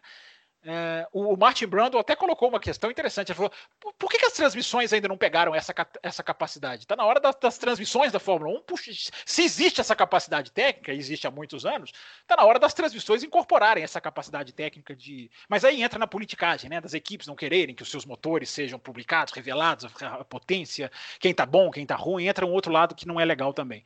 Mas enfim, Bruno, fomos enganados, é uma pena, é triste ver a Ferrari lá atrás. A Fórmula 1 precisava da Ferrari. Né? Seria ótimo se a gente tivesse chegado na Áustria e a Ferrari calasse a boca de todo mundo. Olha aqui, nós estamos com um carrão, podemos não ganhar a corrida, mas estamos na briga. É, é uma pena, é uma pena porque, repito, não podemos sentenciar tudo numa corrida só. Mas foi tão assustador ver a Ferrari não ir para o Q3 com um carro e o outro passar raspando. Porque se fosse só o Vettel, né? Hoje em dia, coitado do Vettel, tá metralhado como você metralhou aí, o comparou com um cartista amador, você que é maldoso. Mas foi o Leclerc também. O Leclerc Mas ele pediu, ele pediu. O Leclerc passa raspando para o Q3. Ou seja, há é. uma. É, é, o buraco é muito grande. O buraco é. Nós não sabemos a altura, a, a, a, a profundidade do buraco, mas o buraco é grande. A gente sabe. O Bruno, quem falou aí muito bem, muito bem observado do ronco da Ferrari? Foi o Bruno Ferreira. Muito bem observado, porque o ronco é. da Ferrari me estava me dando a impressão que ela estava com um cilindro a menos. É, tava esquisito, né? Uma coisa muito dentro do regulamento, assim, você achou é, É, fininho, uhum. muito fininho, sabe? Eu falei, tá, tá, tá, tá com cinco cilindros, o que aconteceu com esse motor? Como é que foi o barulho? Como é que era o barulho? Aqui, Agora, só uma coisa, né, gente? é. Cuidado, porque o barulho na televisão, ele, ele pode ser, não estou dizendo que é o caso da Ferrari. Eu não reparei, mas, enfim, acredito que possa ter sido mesmo o caso. Mas cuidado, gente, o barulho de motor na televisão varia muito da posição do microfone. A gente já viu vários carros com o mesmo motor terem sons diferentes por posicionamento de microfone. É e, e, já teve casos que até a própria Fórmula 1 já se posicionou quanto a isso. Né? Em tal carro a gente coloca o microfone assim, porque o escapamento esquenta, a gente reposiciona. Cuidado, não estou tirando a validade desse comentário, até porque os fatos o comprovam. Mas cuidado com a questão de ouvir pela televisão, pode, pode, pode se incutir em pegadinhas. Cuidado. Agora, só para a gente encerrar o assunto Ferrari, o Leclerc espetacular, né? Claro que ele também aproveitou do safety car, ele tinha pneus melhores no final, mas corrida é assim, né? Você aproveita a, oportunidade, ele aproveitou muito bem, né? O Leclerc me parece. É, a impressão que eu tenho é que ele já é o protagonista da Ferrari. Né? Assim, é. ele, ele assumiu aquilo ali e já foi embora. Né? Na, na minha opinião, o piloto da corrida. Aham, da pode corrida. ser sim. Votar em alguém é o piloto da corrida. E como o Fábio lembrou bem, a ultrapassagem dele em cima do Pérez é espetacular. O Fábio o Joseph aqui também. É de lá. cinema, é de cinema. É. É de cinema. Mas deixa o Adal tava, o Adal tava falando, eu interrompi. Pode continuar. Não, não. Era só isso que, que é, eu achei que ele foi o piloto da corrida, foi, foi muito bem, pô, conseguiu um segundo lugar com uma draga, com um carro que era um, um segundo mais lento que o carro do ano passado. Tudo bem com as circunstâncias, mas não importa, ele estava lá para para capturar esse, esse resultado e espetacular, assim. É, muito, muito bom. Leclerc talvez seja melhor do que eu imaginei. É, eu acho que a ultrapassagem vale, Bruno. Eu acho que a ultrapassagem vale. A ultrapassagem é uma coisa, quem puder rever.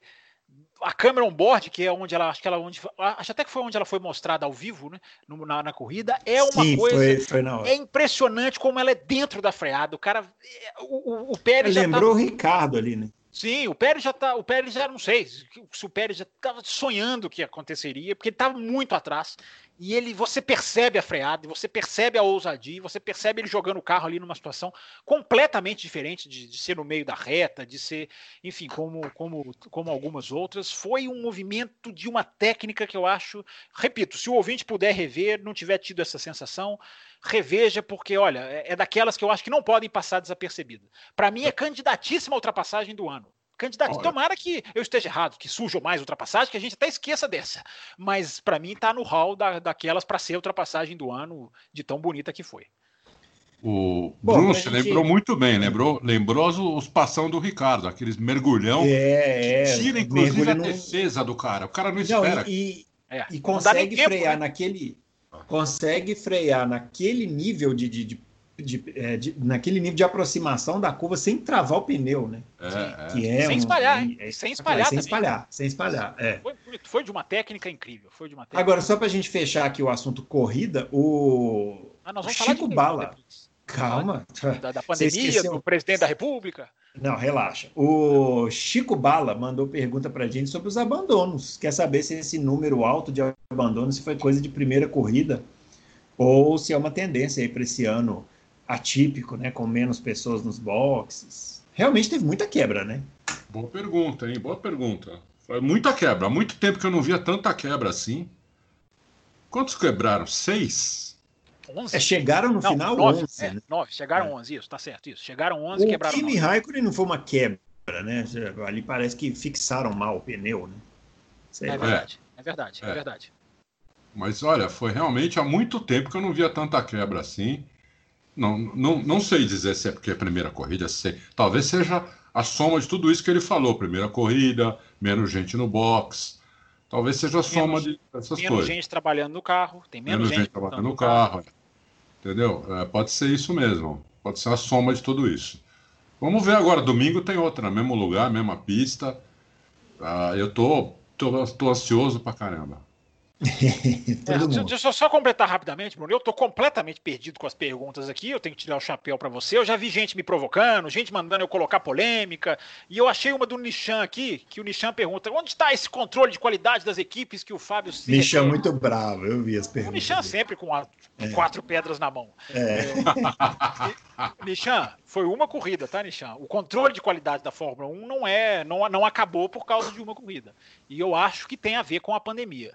Depois que eu coloquei um texto no meu Twitter, lá no arroba campusfb, da MotoGP, demonstrando como foi complicado o retorno dos seus equipamentos do Catar para a Espanha, lá quando estourou a pandemia, relatando não só as dificuldades aéreas, como a necessidade de climatização dos equipamentos, que são equipamentos que não podem ficar em qualquer lugar. Enfim, estou dando um exemplo de, de, eu vi, eu vi é, chefe de equipe dizendo sobre até corrosão de certos equipamentos. Enfim, a Fórmula 1 ficou parada por um tempo que ela não foi projetada para ficar parada. É, então eu não sei se o que, que pesou, o que, qual é o fator decisivo, se é pandemia, se é mais gente trabalhando no carro, se são os equipamentos foram controlados, estavam bem controlados em suas fábricas, se foi montagem. É, mas o controle de qualidade da Fórmula 1 é comprovado, Nishan, ele, porque ele já existe há quase uma década. Então, eu acho que essa corrida foi um fator excepcional. Talvez até possa se estender por alguns outros GPs até as coisas se adaptarem. Mas a Fórmula 1 continua uma categoria inquebrável. Estamos vivendo momentos diferentes que eu acho que são, são momentos de exceção. Concordo com o Fábio, nada a acrescentar. É, o, vamos falar então da Renault, né? A Renault que tem dois pilotos lá. O, o, a, vamos o... falar da Racing Point hoje, não? Já falamos. Ah, já falamos? Você está esquecido. É, né? Você está precisando, é, você tá precisando tomar uma cloroquina. É, o, o, o, o, a Renault tem dois pilotos, né? O Ricardo e o Ocon. Mas de quem que nós vamos falar? Fernando Alonso. Porque ah, é? hoje a BBC é, publicou que cravou que o Alonso já está contratado, o anúncio sai amanhã, nós estamos gravando na terça-feira, é, o anúncio sairá amanhã, no dia 8, que o Alonso volta para a Renault a partir de 2021. E aí, como não era, de, como já era de se imaginar, várias perguntas, porque as pessoas têm essa.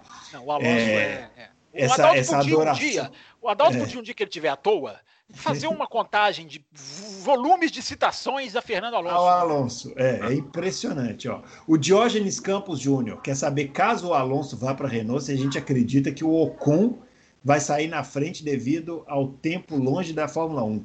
E o Dan José quer saber se a gente fosse o Círio Abtebu, se a gente já trocaria esse ano o Ocon pelo ou o Ricardo pelo Alonso. Quer dizer, teria que ser o Ricardo, né? Porque o, o Ricardo já vai sair mesmo. Apesar de que o Ocon foi muito mal esse final de semana. Muito mal. Acho que o Ocon é. voltou muito mal. Mas enfim, é. eu não sei se o Adalto quer começar, eu tenho que respeitar a hierarquia do programa. Eu acho que é o seguinte: sendo gelado, frio e gelado, eu colocaria o Alonso no carro agora, no lugar do Ricardo. Tiraria o Ricardo? Tiraria o Ricardo. Porque esse carro da esse carro da Renault a gente já viu que não vai, né?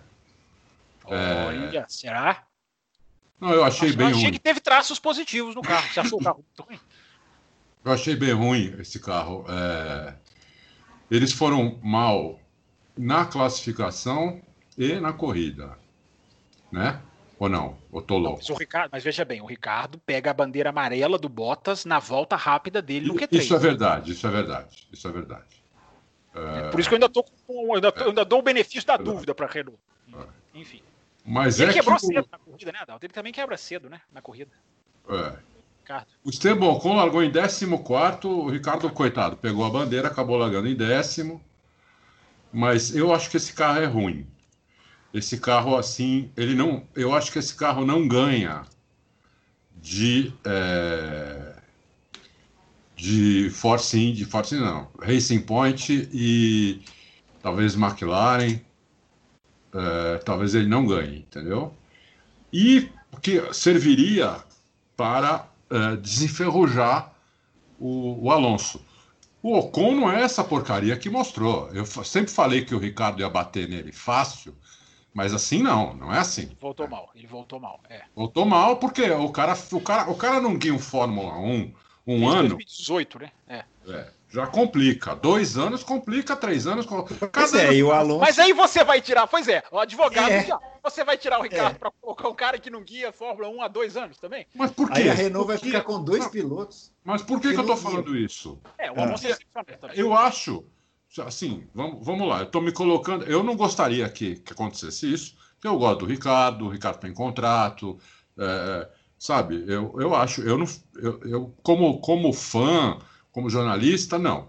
Como dono da equipe, chefe da equipe, eu colocava o Alonso agora, porque para desenferrujar para o ano que vem. Porque apesar do carro do ano que vem ser teoricamente o mesmo, e eu digo teoricamente porque dá para fazer trocentas atualizações, né? dá para fazer muita, dá para melhorar muito o carro.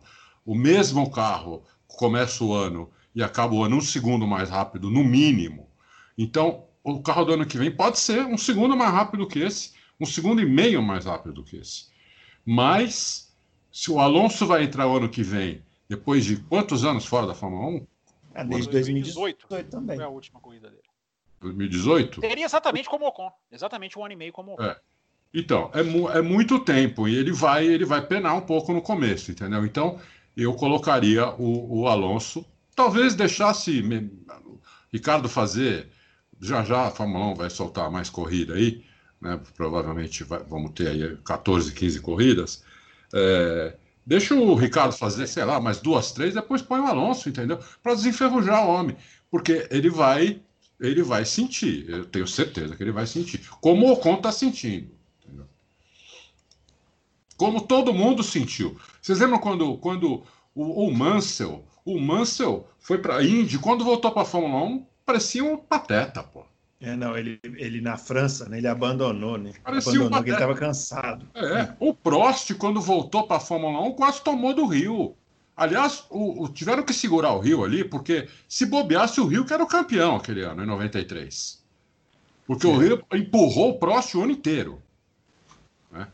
Então, é, é, o cara fica fora da Fórmula 1 o cara perde, perde a mão, porque o carro de Fórmula 1 é muito, é muito mais rápido, precisa de reações muito mais rápidas, é muito mais técnico.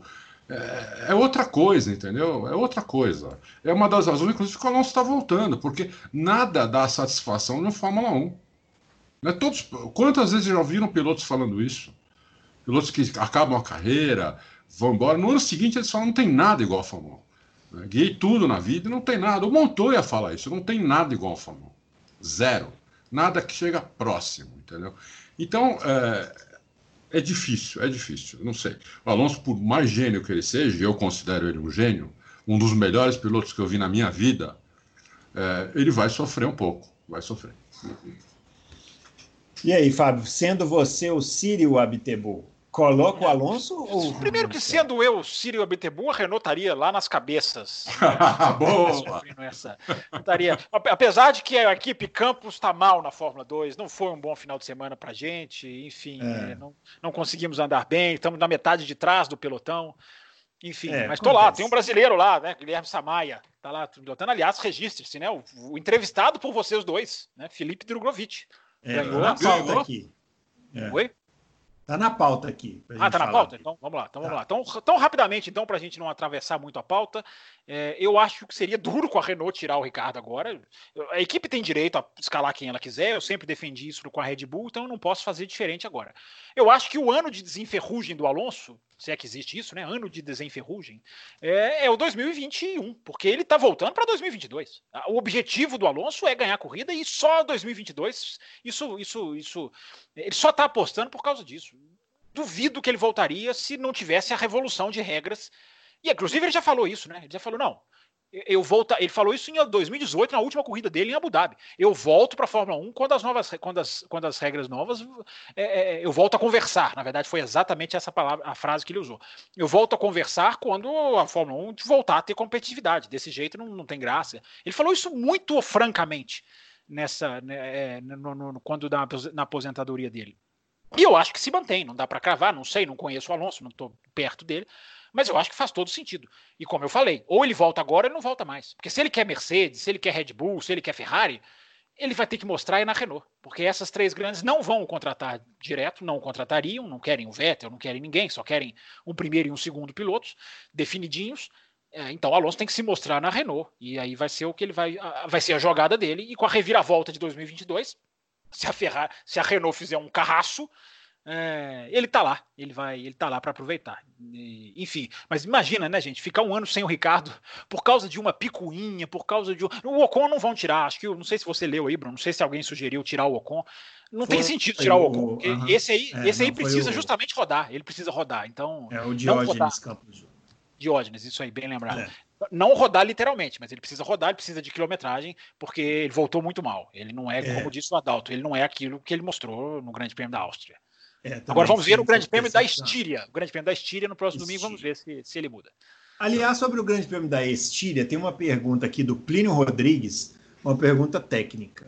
É, por qual motivo a segunda corrida na Áustria, esse aí que o Fábio chamou, o Fábio não, né? A Fórmula 1 está chamando de GP da Estíria, não pode ser disputada no traçado invertido do circuito? Eu, eu é uma questão técnica, né? Não, é questão de segurança, né? A, a, questão técnica é a lei da segurança, que é a primeira questão, o Fábio lembrou bem. As zebras, tem que mudar todas as zebras, tem que mudar toda a sinalização de pista e todas as zebras. Porque as zebras estão feitas hoje para um sentido. Se você fizer para o outro, você tem que mudar as zebras. Então, ia gastar uma grana preta, porque nenhuma zebra serve. Uhum. Então, Não, é... câmera, né? O Posicionamento de câmera. O principal é a área de escape. É. Principal área de escape, gente. O cara que vier, vamos lá. O cara que vier para a curva 3, onde o Leclerc passou o Pérez, ali invertido, o cara tem 2 metros de, de, área de escape. Não existe isso, de um cara vindo numa freada dessa. V vamos para a curva 1. O cara que chega na curva 1 hoje, invertido, ele tem. O muro tá ali do lado, mas esse não deve dar 2 metros. Então não, não existe, não tem como, Plínio, por questões de segurança. Você tem que refazer, reprojetar todas as áreas de escape, replanejar todos os guardrails. Os guardrails têm buracos que são escondidos num sentido. No outro sentido, eles viram verdadeiras é, arapucas, verdadeiros, é enfim, é, buracos mesmo para o carro entrar. É, é, impossível, Plínio. Não, não dá. O circuito, o único circuito do mundo que dá para inverter, eu sempre digo, é Indianápolis e no oval. É o único que dá para inverter. O, o resto E mesmo assim não dá, porque os carros de Fórmula 1 teriam que ser refeitos, o tanque ia ter que ir para o outro lado, todo o acerto de cambagem, toda aquela coisa torta ia ter que virar para o outro lado. Então, se bobear, é. nem isso eles conseguiriam fazer. É, tem piloto lá que talvez não ia nem conseguir virar para o outro lado. Né? O Josivan Barros da Silva, é, ele está falando o seguinte, ó, que depois da confirmação do Jimmy Johnson e do Felipe Nas, que testaram positivo para o coronavírus, é, ele está falando que se tocou que, muitos, que pode ter a chance de algum piloto também se Sim. contaminar na Fórmula 1, né? E aí teria uma possibilidade de entrar um piloto reserva. Ele quer saber quais são os que estão mais bem preparados para pilotar esse ano e quer saber se as equipes não poderiam colocar os pilotos reservas para fazer mais treinos livres esse ano. É com pouca quilometragem complica para eles, né? É. é. É. Se fosse o ano normal, o raciocínio era perfeito, coloca na sexta. Mas os pilotos titulares vão precisar das sextas. Aliás, essa, essa sexta-feira, eu acho que ela nem precisava existir.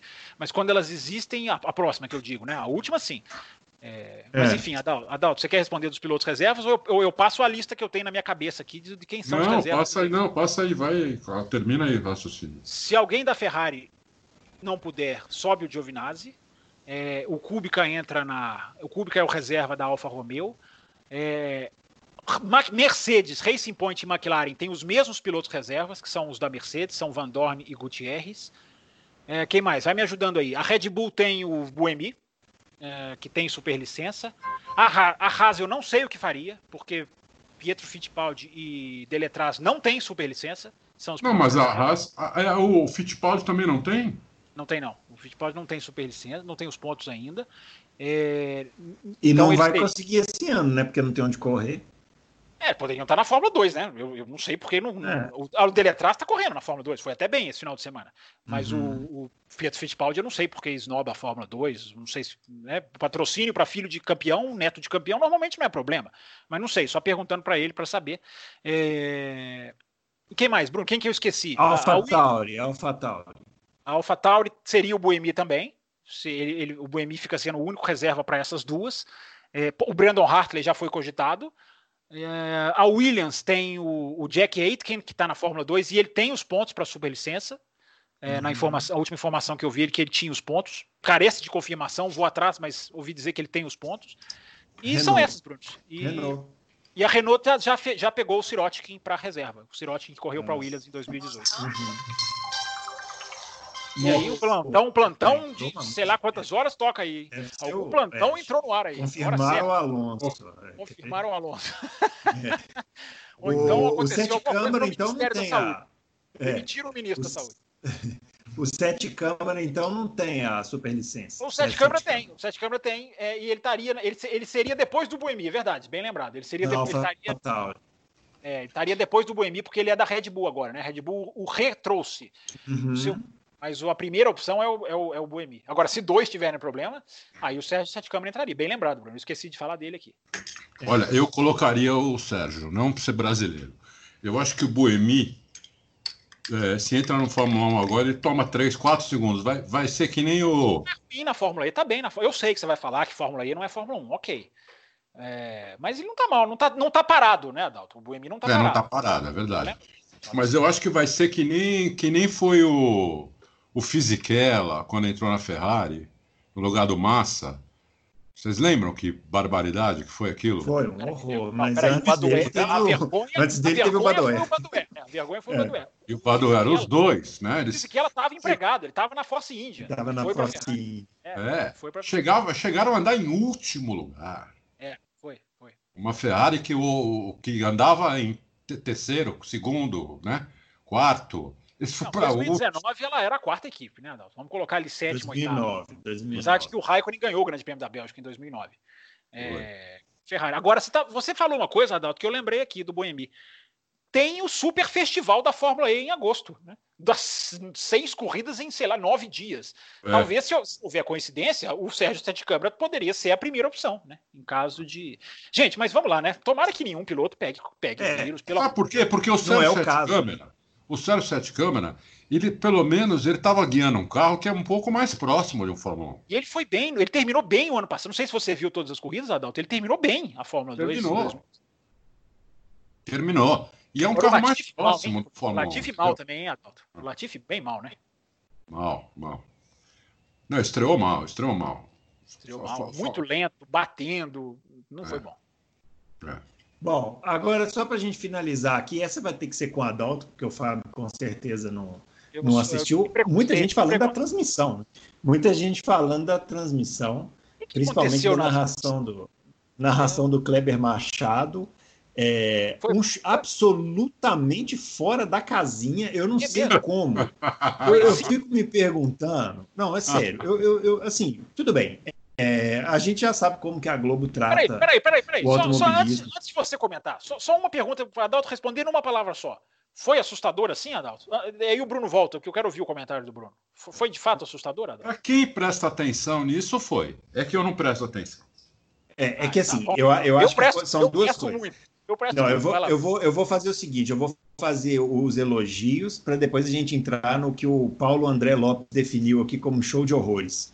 É, em primeiro lugar, é, a dupla de comentaristas da Globo, não sei se o Adalto com, é, concorda comigo, está muito bem azeitada agora, nessa formação, que é o Felipe Giafone e o, Luciano Burti.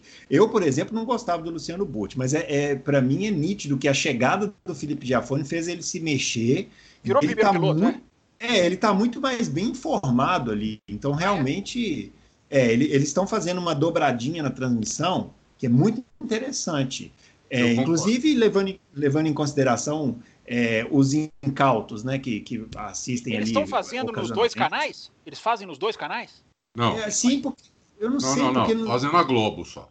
Mas não Quem, tá não comentando no? Sport TV? No Sport TV quem No tá Sport comentando? TV, nós, nós, no, do Sport TV é o Rafael Lopes. Ah, tá. Rafael Lopes. É. Rafael E, na- Lopes. e quem, e Bom, quem narra o- no Sport TV o, é o Sérgio Maurício. Sérgio Maurício. Entendi. É. Mas aí chegamos à narração, que foi do Kleber Machado. O que, que Aliás, Que eu deixa até- um pouquinho- Deixa eu só falar um pouquinho do, do Fa- Rafael Lopes. Fala, eu gostei muito, ele foi a estreia dele eh, nessa sexta-feira. Gostei muito. Achei que os comentários dele foram bem legais. Fiquei, fiquei surpreso positivamente. Gostei bastante. E você quer falar sobre os comentaristas na Globo, o Burt e o Giafone? Eu gosto dos dois, acho que eles se completam. Quem falou isso foi você ou foi o. É, não, eu mesmo. É, eu acho que eles se completam. O Burt é muito técnico, ele sabe o que está acontecendo, ele é, dificilmente ele, ele fala uma, uma besteira. E o Giafone, ele, como nunca guiou Fórmula 1, ele não tem o, o feeling que tem o, que tem o Burt, mas ele tem muita informação boa de bastidor. É, eu acho que eles são muito bons. Os É dois. pesquisa, né? Se informa. Você vai, né? vocês estão me deixando nervoso aqui. Você vai falar do narrador ou não? Agora veio eu quero ver o o- outro lado. agora ver o- o outro lado. O, Le- o Leandro Alonso está perguntando se a gente pode decretar o Kleber Machado como o pior narrador brasileiro de corridas de todos os tempos. Foi tão olha, desastroso. É, no, no, no passado, eu até gostava do Kleber Machado. Mas realmente, é, nessa corrida, foi meio assustador. Porque o nível de desinformação era tão grande que chegou num ponto que começou a inventar nome de pilotos. É, apareceu um tal de Gascoigne, que eu não sei quem é. É, Era o engenheiro pessoas- Mike Gascoigne. É, mas não é o jogador? pessoas- mas- Não é o jogador de futebol? então, eu, me falaram que era o jogador, uma comparação que faz menos sentido ainda na minha cabeça, É mesmo. porque ele estava se referindo ao gás do, do, do- ali da, da, da- do, do- gráfico, que evidentemente se trata do Gasly, né? Piloto Gasly, virou Gascoigne. Mas a gente teve o hino nacional da Mercedes, a gente teve o, o Jos Verstappen abandonando a corrida. Então, Peraí, assim, peraí, peraí. é um peraí, nível não, peraí, peraí, peraí. Hino nacional de quem? da Mercedes. Da A Mercedes. Mercedes é um país? É, Como é que agora tá é. o- Como é que tá o país Mercedes com coronavírus lá? Dá pra ir pra É, lá? então, deve estar. pelo jeito foi devastado, né? Agora, o, o- o- mas é isso, assim, é, é o nível de desinformação, e muita gente comentou, né? É, sério eu acho agora, que. Vamos- falar sério. É, é erro de troca de nome ou é realmente uma narração mal informada sobre o que está acontecendo? Não, é, né, é- são as duas coisas. Assim, é isso que eu citei que são lapsos, mas, mas você acompanhando a corrida inteira, é, você vê que não tem informação nenhuma. A pessoa caiu ali de paraquedas e falou assim: ó, tem aqui uma corrida, narre. Foi lá na rua, do que estava na tela aparecendo. E fez isso, entendeu? E é impressionante. Isso, isso é totalmente sentido hoje, porque o fã de Fórmula 1, o Auto Racing é a prova disso, é absolutamente bem informado. Não tem aquilo do cara ouvir mais para aprender. O narrador ele tem que estar, no mínimo, no nível do fã, que já é alto, que já sabe tudo, que já se interage, que já, já se informa, já lê. É, isso é assintoso, né? Agora, eu, eu só me lembro, só vou falar isso porque eu não vi a transmissão, enfim. Aliás, eu vou contar umas coisas da transmissão da Inglaterra que foram até curiosas. Mas uh, eu me lembro do Grande Prêmio do Bahrein, de 2004, vou citar até o ano, em que o narrador, aquele, não preciso dizer o nome, é, também olhando o gráfico, né, com as três primeiras letrinhas, é, pilotava para Jaguar o, o, Christian Klein. Mas, ao completar a primeira volta, passa em primeiro Schumacher, em segundo Ralf, em terceiro Montoya, em quarto Klinsmann. Klinsmann. É então o problema é com jogadores a de nossa, futebol. A nossa cultura futebolística é tão assustadoramente absurda. Esses caras pensam só em futebol que eles não conseguem nem virar a chave. O futebol toma é. tanto do cérebro desses caras que eles não conseguem. Eu tenho certeza que o Gascoigne não era o, engenheiro que o Adal tá lembrando que era aquele do Cavanhaque, carequinha, que brigou na Toyota Isso. com o Cristiano um puta Damar. enganador, inclusive. É, um brigou com o. Cristiano Damar. Não, mas ele era competente, ele tinha sua competência. Uh, mas não é ele. Tenho certeza que o Gascoigne é o, um É jogador o- da Inglaterra o dos piloto, anos o 80, jogador. 90. Meu É. Deus do céu, aí é pior ainda. É que para mim faz menos sentido. Agora, é só para a gente finalizar, né, o Adalto? Urge o surgimento de um narrador brasileiro de automobilismo para Fórmula 1, porque realmente esses caras não têm a menor condição. Muita gente fala do Sérgio Maurício do Sport TV. Eu não morro de amores, mas ok, pelo menos ele é melhor do que eles esses. Não usam ele na, eles não usam ele pro canal mãe? Eles não trazem Muito ele pro canal pouco, mãe? Pouquíssimo. Ah, é? Só quando os três titulares lá principais, sei lá o que, não podem aí. É igual o piloto reserva que a gente está comentando aqui. Precisa acontecer o mecatombe com os três locutores principais para ir o Sérgio Maurício para a Globo. Mas na Stock Car ele, faz, ele tá na nave mãe na Stock Car. Então não sei por que, que eles não querem trazer. Car não é Fórmula 1, né, amigo? É, mas aí. É... Olha, vou, eu vou falar uma coisa aqui agora que vão me condenar, todo mundo vai querer me matar. É, como narrador, bom, primeiro, o, o, melhor narrador que eu vi de, de automobilismo nos bons tempos, não no final da carreira, nos bons tempos, Luciano do Vale. Né? É... Uhum, uhum. Que no final da carreira. Fez a ressalva. É, no final da carreira, no, final da, no final da carreira só existia Brian Risco na Indy. Isso, é. isso exatamente. E para falar Ryan Hunter Ray? É, ah, meu, era mas esse nome dar um desconto. Eu me lembro, eu me lembro. Rei Hunter, Rei Hunter. Meu, eu rachava de rir. Mas meu, ele construiu, mas ele tem, você tem razão, né, Adalcio? O, o Luciano do Vale, ele teve uma, uma, uma, uma intervenção para transmissão esportiva no Brasil que vai além da simples narração. Vai além, vai além. Não, e ele, como ele narrava Indy na década de 80 e 90, era espetacular. É, apesar de ele ser muito torcedor do, do, dos Verdade. brasileiros, mas ele, ele não tentava disfarçar isso. Isso que eu gosto, entendeu? Ele, ele simplesmente torcia mesmo. Entendeu? Eu torço para os brasileiros, acabou. Entendeu? E, e, e, ele não falava mal dos outros.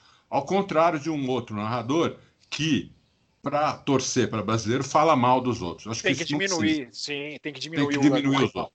Haja vista Prost, né? Quantos anos é, o Prost foi odiado no Brasil, Isso, claro. Exatamente. Sim. Você pode muito bem é, é, celebrar os pilotos que você mais gosta sem, detra sem detratar os outros. Certíssimo. Né? Então, é, é, uma coisa que isso aí eu não acho certo. Ainda mais vai... numa época em que o Brasil não precisava de ajudinha. Não precisava mesmo. Falou não, tudo. É, Esse mesmo narrador entrou no ar, vazou no ar um áudio dele no Grande Prêmio da Hungria de 2014 ou 15, é, 16, 15, eu acho, 16, dizendo gente, não falem a diferença dele para o Bottas porque ele está tomando meio segundo. O que massa, em qualquer né? país Era sério, massa. o que em qualquer país sério, o cara não voltava mais. Não voltava mais no dia seguinte. Mas enfim, continua, Dal, te interrompi. Não, então, então, hoje, assim, um narrador de, de corrida bom, uh, talvez fosse aquele que era uh, da, da Indy, o, o Theo José. José. Theo José. Eu acho que talvez ele seja o, o melhor narrador que tenha. Sim. É, se ele fosse para a Fórmula 1, talvez ele, ele, ia apanhar um pouco. Ele ia apanhar um pouco. Ele não conhece Fórmula 1, né? Como, como outros, como a gente gostaria que Mas tivesse. Então, lá também não conhece. Ele já cobriu então. muito Fórmula 1 para é. site. Ele tem. É verdade. Já pra, ele tinha o próprio site. Se for por, por que conhecer a rádio, não né? se preocupe. Adalto, por que, que você falou que você seria metralhado? Porque as pessoas não gostam do Luciano do Vale? É isso? Ah, porque, tá, porque aí eu deixei claro que era no. no na, ah, sim, por causa do final gente, de carreira dele. É, é, final de carreira muita dele gente ficou com a, ficou com a, é verdade, ficou com a é ideia do Luciano do Vale, né? É nos últimos anos. Que, aí aí era, era, chega, chegava a ser uma comédia aqui. Caricato, foi, foi, foi é, triste. Foi triste, mas assim, muita gente talvez não. Porque o cara, para pegar, lembrar de narração dos anos 80 e até metade dos anos 90, assim cara tem que, já tem que ter uma certa idade, senão ele não vai lembrar, né? E, ah, então, ah, hoje com o YouTube, né? Só tomar. É, tem que pôr no YouTube. Eu gostava muito, tinha uma voz boa, era muito bom. E Sim, ele simpático. Simpático, tratava todo mundo bem, sem ser um puxa-saco. É, meu, eu gostava muito dele. Hoje eu acho que o Theo José talvez fosse, seja o melhor. O... É. Deixa, posso dar, posso dar só um pitaquinho, Bruno?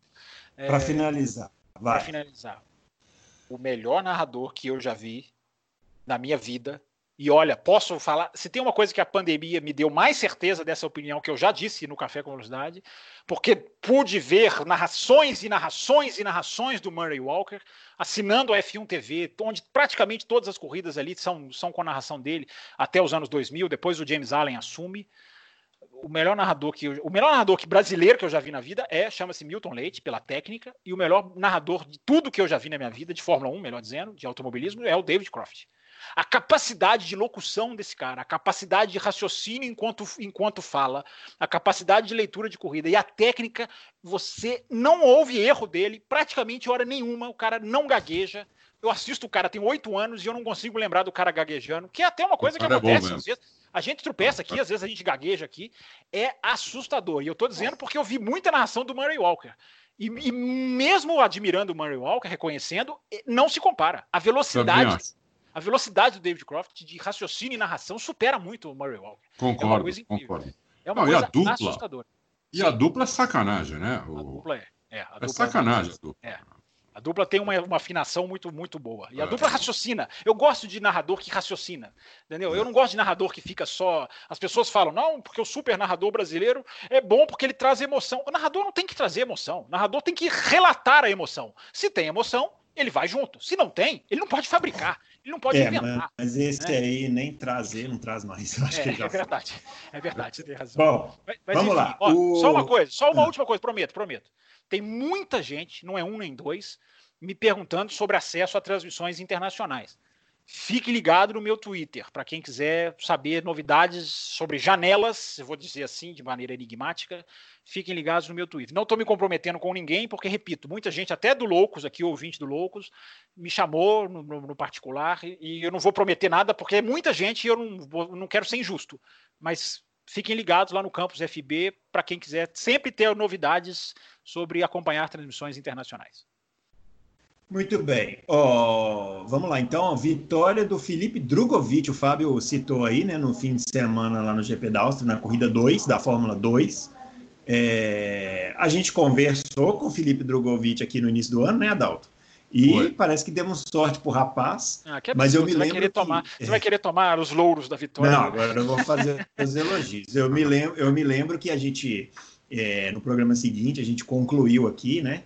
Que a gente ficou muito impressionado é, com a, a cabeça boa, cabeça, né? Assim, né? O, é, é o, o, o, o, o esclarecimento, o nível de esclarecimento né, do, do é, Felipe é Drogovic. É né? Suma importância para um piloto. E, exatamente. E isso se aplicou logo de cara né, na estreia dele. É. Então, realmente não é, uma, é um... não é por uma equipe nem de longe entre as melhores. É. Tudo bem, vamos, também vamos ser justos aqui, não vamos ser ufanistas. Ele ganhou a segunda corrida com grid invertido, largando na frente. É. Vamos lá, vamos lá.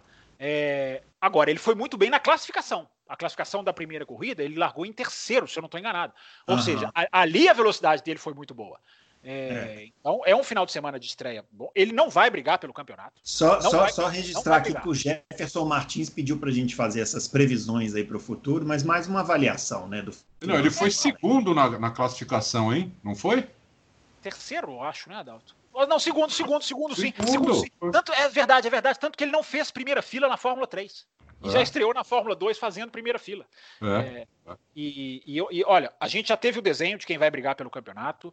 É, é, a arte, com dois pilotos fortes, o Lungard, que é piloto da Renault, e o Marcos Armstrong foi muito bem esse final de semana, que é piloto da Ferrari. Aliás, na primeira corrida, a Ferrari botou os três, botou três dos seus pilotos no pódio. O Mick Schumacher jogou fora o pódio, jogou fora. É, tava, na briga pelo pódio e errou sozinho na curva 7.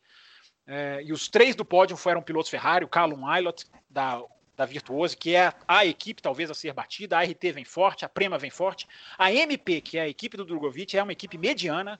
É, então, eu acho que esse ano é, é, é isso aí, é, é se colocar para dar um salto para uma equipe melhor no ano que vem, porque a equipe dele é, é, é, praticamente impossível. E a promessa que eu já apontei aqui várias vezes, não sei se foi aqui exatamente no Loucos, o Dan Tickton, que era piloto da Red Bull, que estreou, estreou bem na equipe Dams, é, fez um pódio e um quinto lugar. Esse, eu acho esse piloto uma promessa enorme. Vamos lá, agora que ele está estreando na Fórmula 2. Então tá aí, Bruno. Tá feito um resumo aí. Parabéns para o Drogovic pela estreia, mas calma, gente. Calma, porque é, a equipe dele é, é, é da metade para baixo do grid. O que aumenta o mérito do feito dele nesse final de semana na Áustria. Exatamente, exatamente. Ah, só, só uma última coisinha. É, para quem também pergunta de transmissões internacionais, a Fórmula 1 está disponibilizando temporariamente no canal dela no YouTube a Fórmula 2 e a Fórmula 3 para o Brasil em caráter de exceção, porque não tem acordo de transmissão para o Brasil em TV aberta. É, eu não sei se o streaming está passando, Bruno. Você assina o, o, o, o, o Dazon. Eu não sei se o Dazon. Dazon. A Fórmula 2 está passando lá? Acho que está, né? Eu, eu, não sei, não sei. Vou é, eu também não, sei, sei, dizer, também não sei dizer. Olha Aliás, agora. Se algum ouvinte souber também. Ah, então se você conseguir olhar rapidinho aí. Então, mas só, enfim, só para resumir o recado essas corridas estão ficando, da Fórmula 2 e da Fórmula 3 estão ficando por algumas horas no final de semana, até segunda. A Fórmula 3 na segunda-feira foi derrubada, na Fórmula 2 na segunda noite ainda estava, nesse momento da gravação eu não sei. Mas fiquem ligados, que, porque dá para acompanhar por lá, pelo menos por enquanto, eles estão abrindo as corridas na íntegra no canal do YouTube da Fórmula 1, o canal oficial. E eu disse tudo isso para falar, falar sobre o Drogovic ou, ou Adalto? rapidinho, eu disse tudo isso para dizer que a primeira volta da primeira corrida é uma coisa antológica da Fórmula 2, tá? Os dois companheiros de equipe praticamente por sete curvas lado a lado. É uma coisa antológica, a primeira volta da primeira corrida. Quem puder assiste lá porque foi lindo. É, eu, não, eu não pude assistir porque é, foi final de semana agora de Fórmula 1 e eu tive que trabalhar. Dobrado. É, dobrado. Você cortou né? um dobrado esse final de semana, é isso que você quer dizer? Minha, gente... minha mulher falou que se eu, se eu tivesse viajado, ela não. Só, o único jeito de ela me ver menos foi se eu tivesse viajado. Então, hum. é, trabalhei 16 horas por dia, sábado, domingo, sexta, sábado e domingo. Então, é, não, não deu para ver. Mas eu li tudo que, que, que saiu, tudo. Só o, o Felipe Drogovic me, me espantou, ele, primeiro, ele ter feito é, primeira fila na, na classificação. Né? Nunca esperava isso de uma equipe, como o Fábio falou, de média para pequena. Né? Embora e... ele tenha tido um benefício, tá, Adalto? Porque quando ele fez a segunda, é, no momento em que ele fez o segundo tempo, a classificação parou. Eu assisti a classificação, eu, eu roo o osso, não sou igual a esses dois que só querem o filé. É, no momento em que ele fez a volta, o, o, treino parou com bandeira vermelha. Então ele foi beneficiado, mas foi muito rápido, repito, né? Pela equipe que ele guia, é, o mérito dele foi, foi muito. É, deixou o Matsushita, companheiro dele, muito mais experiente com Fórmula 2, em anos de Fórmula 2, deixou falando sozinho. É. E depois o... a corrida, o grid invertido que o Fábio falou é os oito primeiros, não é isso. o grid inteiro invertido. Isso, é verdade, bem lembrado. Ele chegou em oitavo e por isso largou na frente. Isso aí. É. É, agora o Fábio falou aí do Dazon, eu estou conferindo aqui, não, não está essa tá temporada tá no, no então, Dazon. Então a... Ele estava até no ano passado e não está mais. É, então a dica, então é por isso que o, a Fórmula 1 está abrindo para o Brasil. Isso é temporário e eu repito, gente, as corridas ficam por algumas horas, no máximo 24, 48, então aproveitem. É, fiquem ligados já nesse próximo final de semana. Quem quiser assistir a Fórmula 2, a Fórmula 3, eu recomendo, porque a Fórmula 2 ainda tem o Pedro Piquet e o Guilherme Samaia, que eu descobri que em inglês Guilherme se fala Guilherme. Eu descobri isso nesse final de semana. O pai do Guilherme Samaia é meu, o pai do Guilherme Samaia é meu, meu colega de classe. Estudamos então você junto. vai arrumar Maravilha. ingresso. Então você vai arrumar é, ingresso pra gente. Arrumar ingresso pra nós. Aliás, tinha um pessoal Bom, na montanha ó, gente... né? Tinha um pessoal que é, na eu montanha. vi, eu vi. Pegou. O helicóptero pegou no flagra lá. Mas tava longe também, né? Ah, só havia uma é. unha passando. Né? Não... É, é. Mas tudo bem, né? Tava longe. Bom, é... É, loucos por automobilismo. Para a gente finalizar aqui de vez mesmo, né? Acabar aqui o. Última notícia. O... Notícia não, né? Todo, todo mundo sabe, falando em Dazon aí, né? O... A Fórmula Indy correu no misto de Indianápolis no sábado, a vitória do Scott Dixon, com o Graham Rahal em segundo e o Simon Pagenaud em terceiro. É, primeira corrida, segunda vitória do Scott Dixon na segunda corrida do ano, né? O Scott Dixon continua sendo monstruoso, porque. É, nunca começou o ano com duas vitórias nas duas primeiras corridas. É, tá? e, ele, e ele é incrível, porque às vezes parece até que ele teve sorte, mas ele tem uma compreensão tão grande do, do, do da, categoria que ele consegue fazer as estratégias funcionarem de um jeito assim é, deu sorte, né? espetacular. Né? Ele deu, deu sorte. sorte né? é, teve a bandeira sorte. amarela e ele tava, já tinha feito a parada é, dele. Mas, você tem razão, você tem razão, você tem razão.